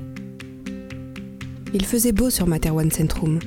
C'était un après-midi radieux, de ceux qu'on apprécie pour les promenades à bicyclette ou en famille. Derrière elle, ne se trouvaient pas les habituels divans et chaises de travail, ni même les bibelots destinés à détendre les patients. Les murs étaient couverts de photos d'elle à tous les âges et à toutes les périodes de sa vie. Ici, un bébé se baignait pour la première fois en éclaboussant sa mère, Camélia, Là, c'était la découverte de l'océan dans les bras de son père, encore jeune soldat. Elle ne put retenir un sourire devant la large image d'elle, lovée contre son premier amoureux. Elle n'avait alors que 17 ans et pensait avoir compris les secrets de l'existence et de l'amour. Et bien sûr, la fameuse photo de famille autour de la jeune psychologue diplômée. Certains souvenirs moins agréables peuplaient aussi les carrés de vie étalés sur les murs de la pièce. On trouvait, pêle-mêle, la cérémonie d'enterrement de son père, l'accident de voiture qui avait emporté son petit ami, le patient dangereux qui s'était jeté sur elle. Et là, sur cette photo, la vieille dame qu'elle avait accompagnée jusqu'à la mort, un moment bouleversant dans la vie de Calande. Et pour conclure la dernière, sa mort dans l'attentat mutualiste de la résidence du contre-amiral Pophéus. Sur son bureau se trouvait un simple dossier fermé et un téléphone, qui sonna alors qu'elle le regardait. Elle s'en saisit naturellement et la voix de sa mère monta du combiné. Calande tu es enfin à ton cabinet On t'attend ton père et moi. Nous arriverons d'ici quelques minutes pour te prendre, d'accord? Ne bouge pas de là. Bien sûr, maman. Ah, et ne vous trompez pas de sonnette, c'est celle du bas, d'accord? À tout de suite. Elle raccrocha et s'intéressa à ce fameux dossier qui l'appelait, trônant au milieu de son espace de travail. C'était un album photo, mais pas le sien. Le papier était jauni, passé. On y découvrait un bébé dans les bras d'un homme que Calande avait déjà vu, mais où? Le roi Magnum IV les pages suivantes présentaient un jeune adolescent, bien bâti en train de peindre, de barbouiller en fait, les murs en bois d'une grange. Il n'était pas seul, une fille l'accompagnait. On lisait l'espièglerie dans les yeux du garçon et l'amour dans ceux de l'adolescente enjouée. L'image d'une fourche jetée au sol, auréolée de traces de sang, puis de grands vaisseaux amarrés à leurs ports spatiaux, des centaines d'officiers en tenue clinquante parfaitement alignés pour une revue d'équipage. Une prise de vue officielle, où, engoncé dans son bel uniforme, le visage d'Angilbe avait changé. C'était désormais celui d'un homme dur, ayant fait abstraction de ses émotions. Des scènes de sexe peuplaient plusieurs des pages suivantes, dans toutes sortes de lieux, avec toutes sortes d'hommes, puis d'enfants. Calandre restait impassible, détaché. Un gaillard blond, grand et mince aux yeux dorés, apparut soudain sur une série de photos. Qui était-il donc? Le papier devenait de plus en plus friable, et une tache noire centrale s'agrandissait page après page, comme une moisissure qui prendrait possession des derniers feuillets de l'album. Le communicateur de l'entrée retentit. Sa mère avait enfin réussi à ne pas se tromper de sonnette, c'était inédit. Calande ouvrit la porte de l'immeuble et se replongea dans le livre. Les feuilles s'émiettaient, la tache noire emportait tout, brûlant jusqu'aux photos. Calande s'arrêta devant une image d'elle et d'Angilpe, déjeunant d'un menu océanique à base de crevettes tubes et d'une délicieuse fricassée d'algues fourmies. Les deux héros de la prise de vue semblaient heureux, insouciants dans ce moment de calme, ignorant l'apocalypse qui allait se déchaîner peu après. On frappa à la porte et la voix de sa mère parvint à ses oreilles. Galante, je suis avec papa. Dépêchons-nous, nous ne voulons pas rater le transport. On a prévu un long voyage. Je suis très impatiente et ton père aussi. La jeune psychologue répondit brièvement, retira de l'album la photo du petit déjeuner et la glissa dans son sac à main. Elle ne put s'empêcher de caresser la couverture du livre refermé devant elle. De tout ce que contenait cette pièce, c'était peut-être ce qui allait lui manquer le plus. Adieu, toi. Mais arrête le sentimentalisme. Rugit, pressée, la voix de Camélia derrière la porte du cabinet. Tu vas le revoir bientôt, ne t'inquiète pas. Calandre s'éloigna du bureau et de l'album qui se détériorait à vue d'œil. Elle éteignit la lumière du soleil et ferma la porte derrière elle en sortant.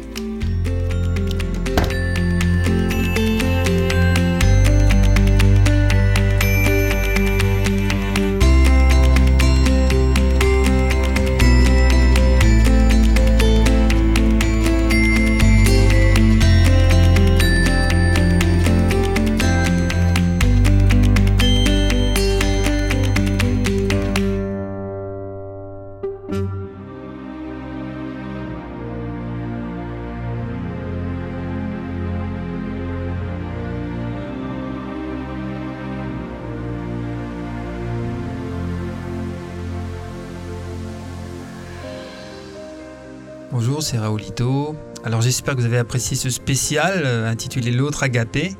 Donc c'était pour la Pod Nuit 2017, pour l'association Pro de Choses, qui produit d'ailleurs ce spécial. J'espère que vous n'êtes pas trop triste. hein. Je sais que le destin réservé à cette pauvre Calande d'ailleurs et à sa famille n'est pas des plus réjouissants. Mais on peut pas vraiment dire non plus que l'histoire de Red Universe est elle-même des plus réjouissantes.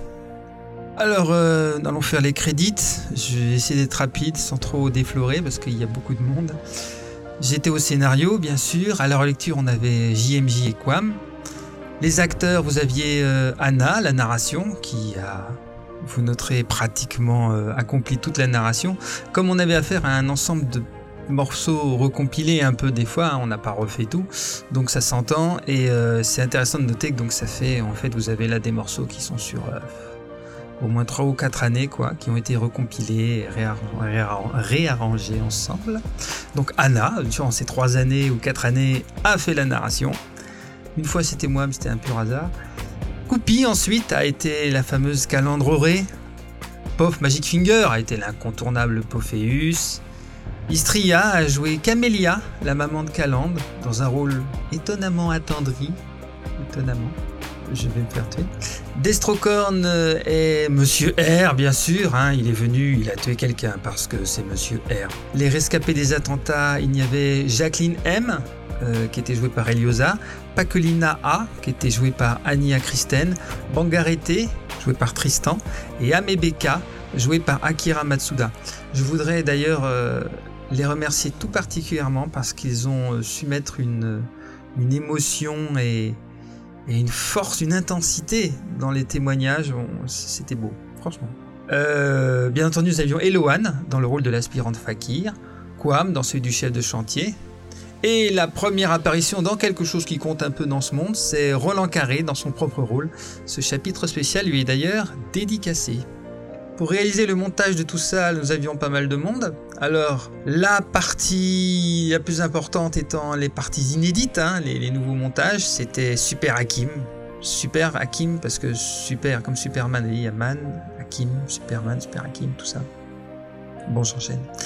Montage des entretiens, c'était Blam. Il a récupéré tous les morceaux les uns après les autres et en a fait un gros bien. Les montages originaux de ces fameux entretiens a été réalisé par euh, et moi-même. Et le montage du générique et euh, le mix final, c'est moi-même, euh, Raoulito. Nous avions évidemment de nombreuses musiques et morceaux musicaux pour nous accompagner, dont une bonne partie viennent de Jamendo et certains sont de chez nous, euh, de notre playlist Red Universe. Alors le générique était fait avec euh, The Line en instrumental de Alexei Pogorelov. Le thème de Calandre de Roré Amoureuse, c'est Nomade The Mind Orchestra, euh, album euh, Devoured by the Comfort Soul. Le thème de Calandre Heureuse, Infinity de Marco Margna. L'album c'est World Colors. Le thème des entretiens, euh, évidemment euh, Salam de Lorraine Danis, l'album Salam. Donc tous ces morceaux-là, vous les trouvez sur jamendo.com, ils sont en accès libre, ne vous gênez pas. Et nous avons utilisé aussi deux autres thèmes. Le thème ancien du contre-amiral Pophéus, qui s'appelle Die Anciente, de Stellestian Aeon Project, l'album Aeon 2. Donc lui aussi, hein, jamais d'eau gratuit, hein, j'oubliais. Mais le thème fou du contre-amiral Pophéus, lui par contre, c'est un thème original euh, de notre playlist que vous pouvez trouver sur le site de Red Universe. Eh bien, j'espère que ça vous a beaucoup plu hein, depuis hier à aujourd'hui.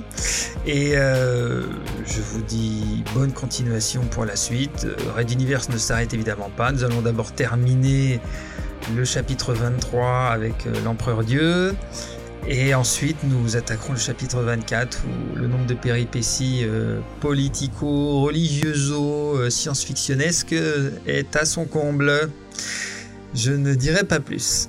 Alors aussi, nous allons avoir en septembre la sortie du livre euh, chapitre 11, Dynastie, avec Ralato qui repart dans, dans sa famille euh, du passé, ainsi que ce fameux chapitre-là que vous venez d'entendre, qui sera entièrement euh, cette fois compilé en un grand fichier.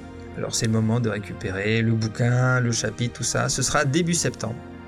Bonne fin de dimanche, et puis à bientôt. Au revoir.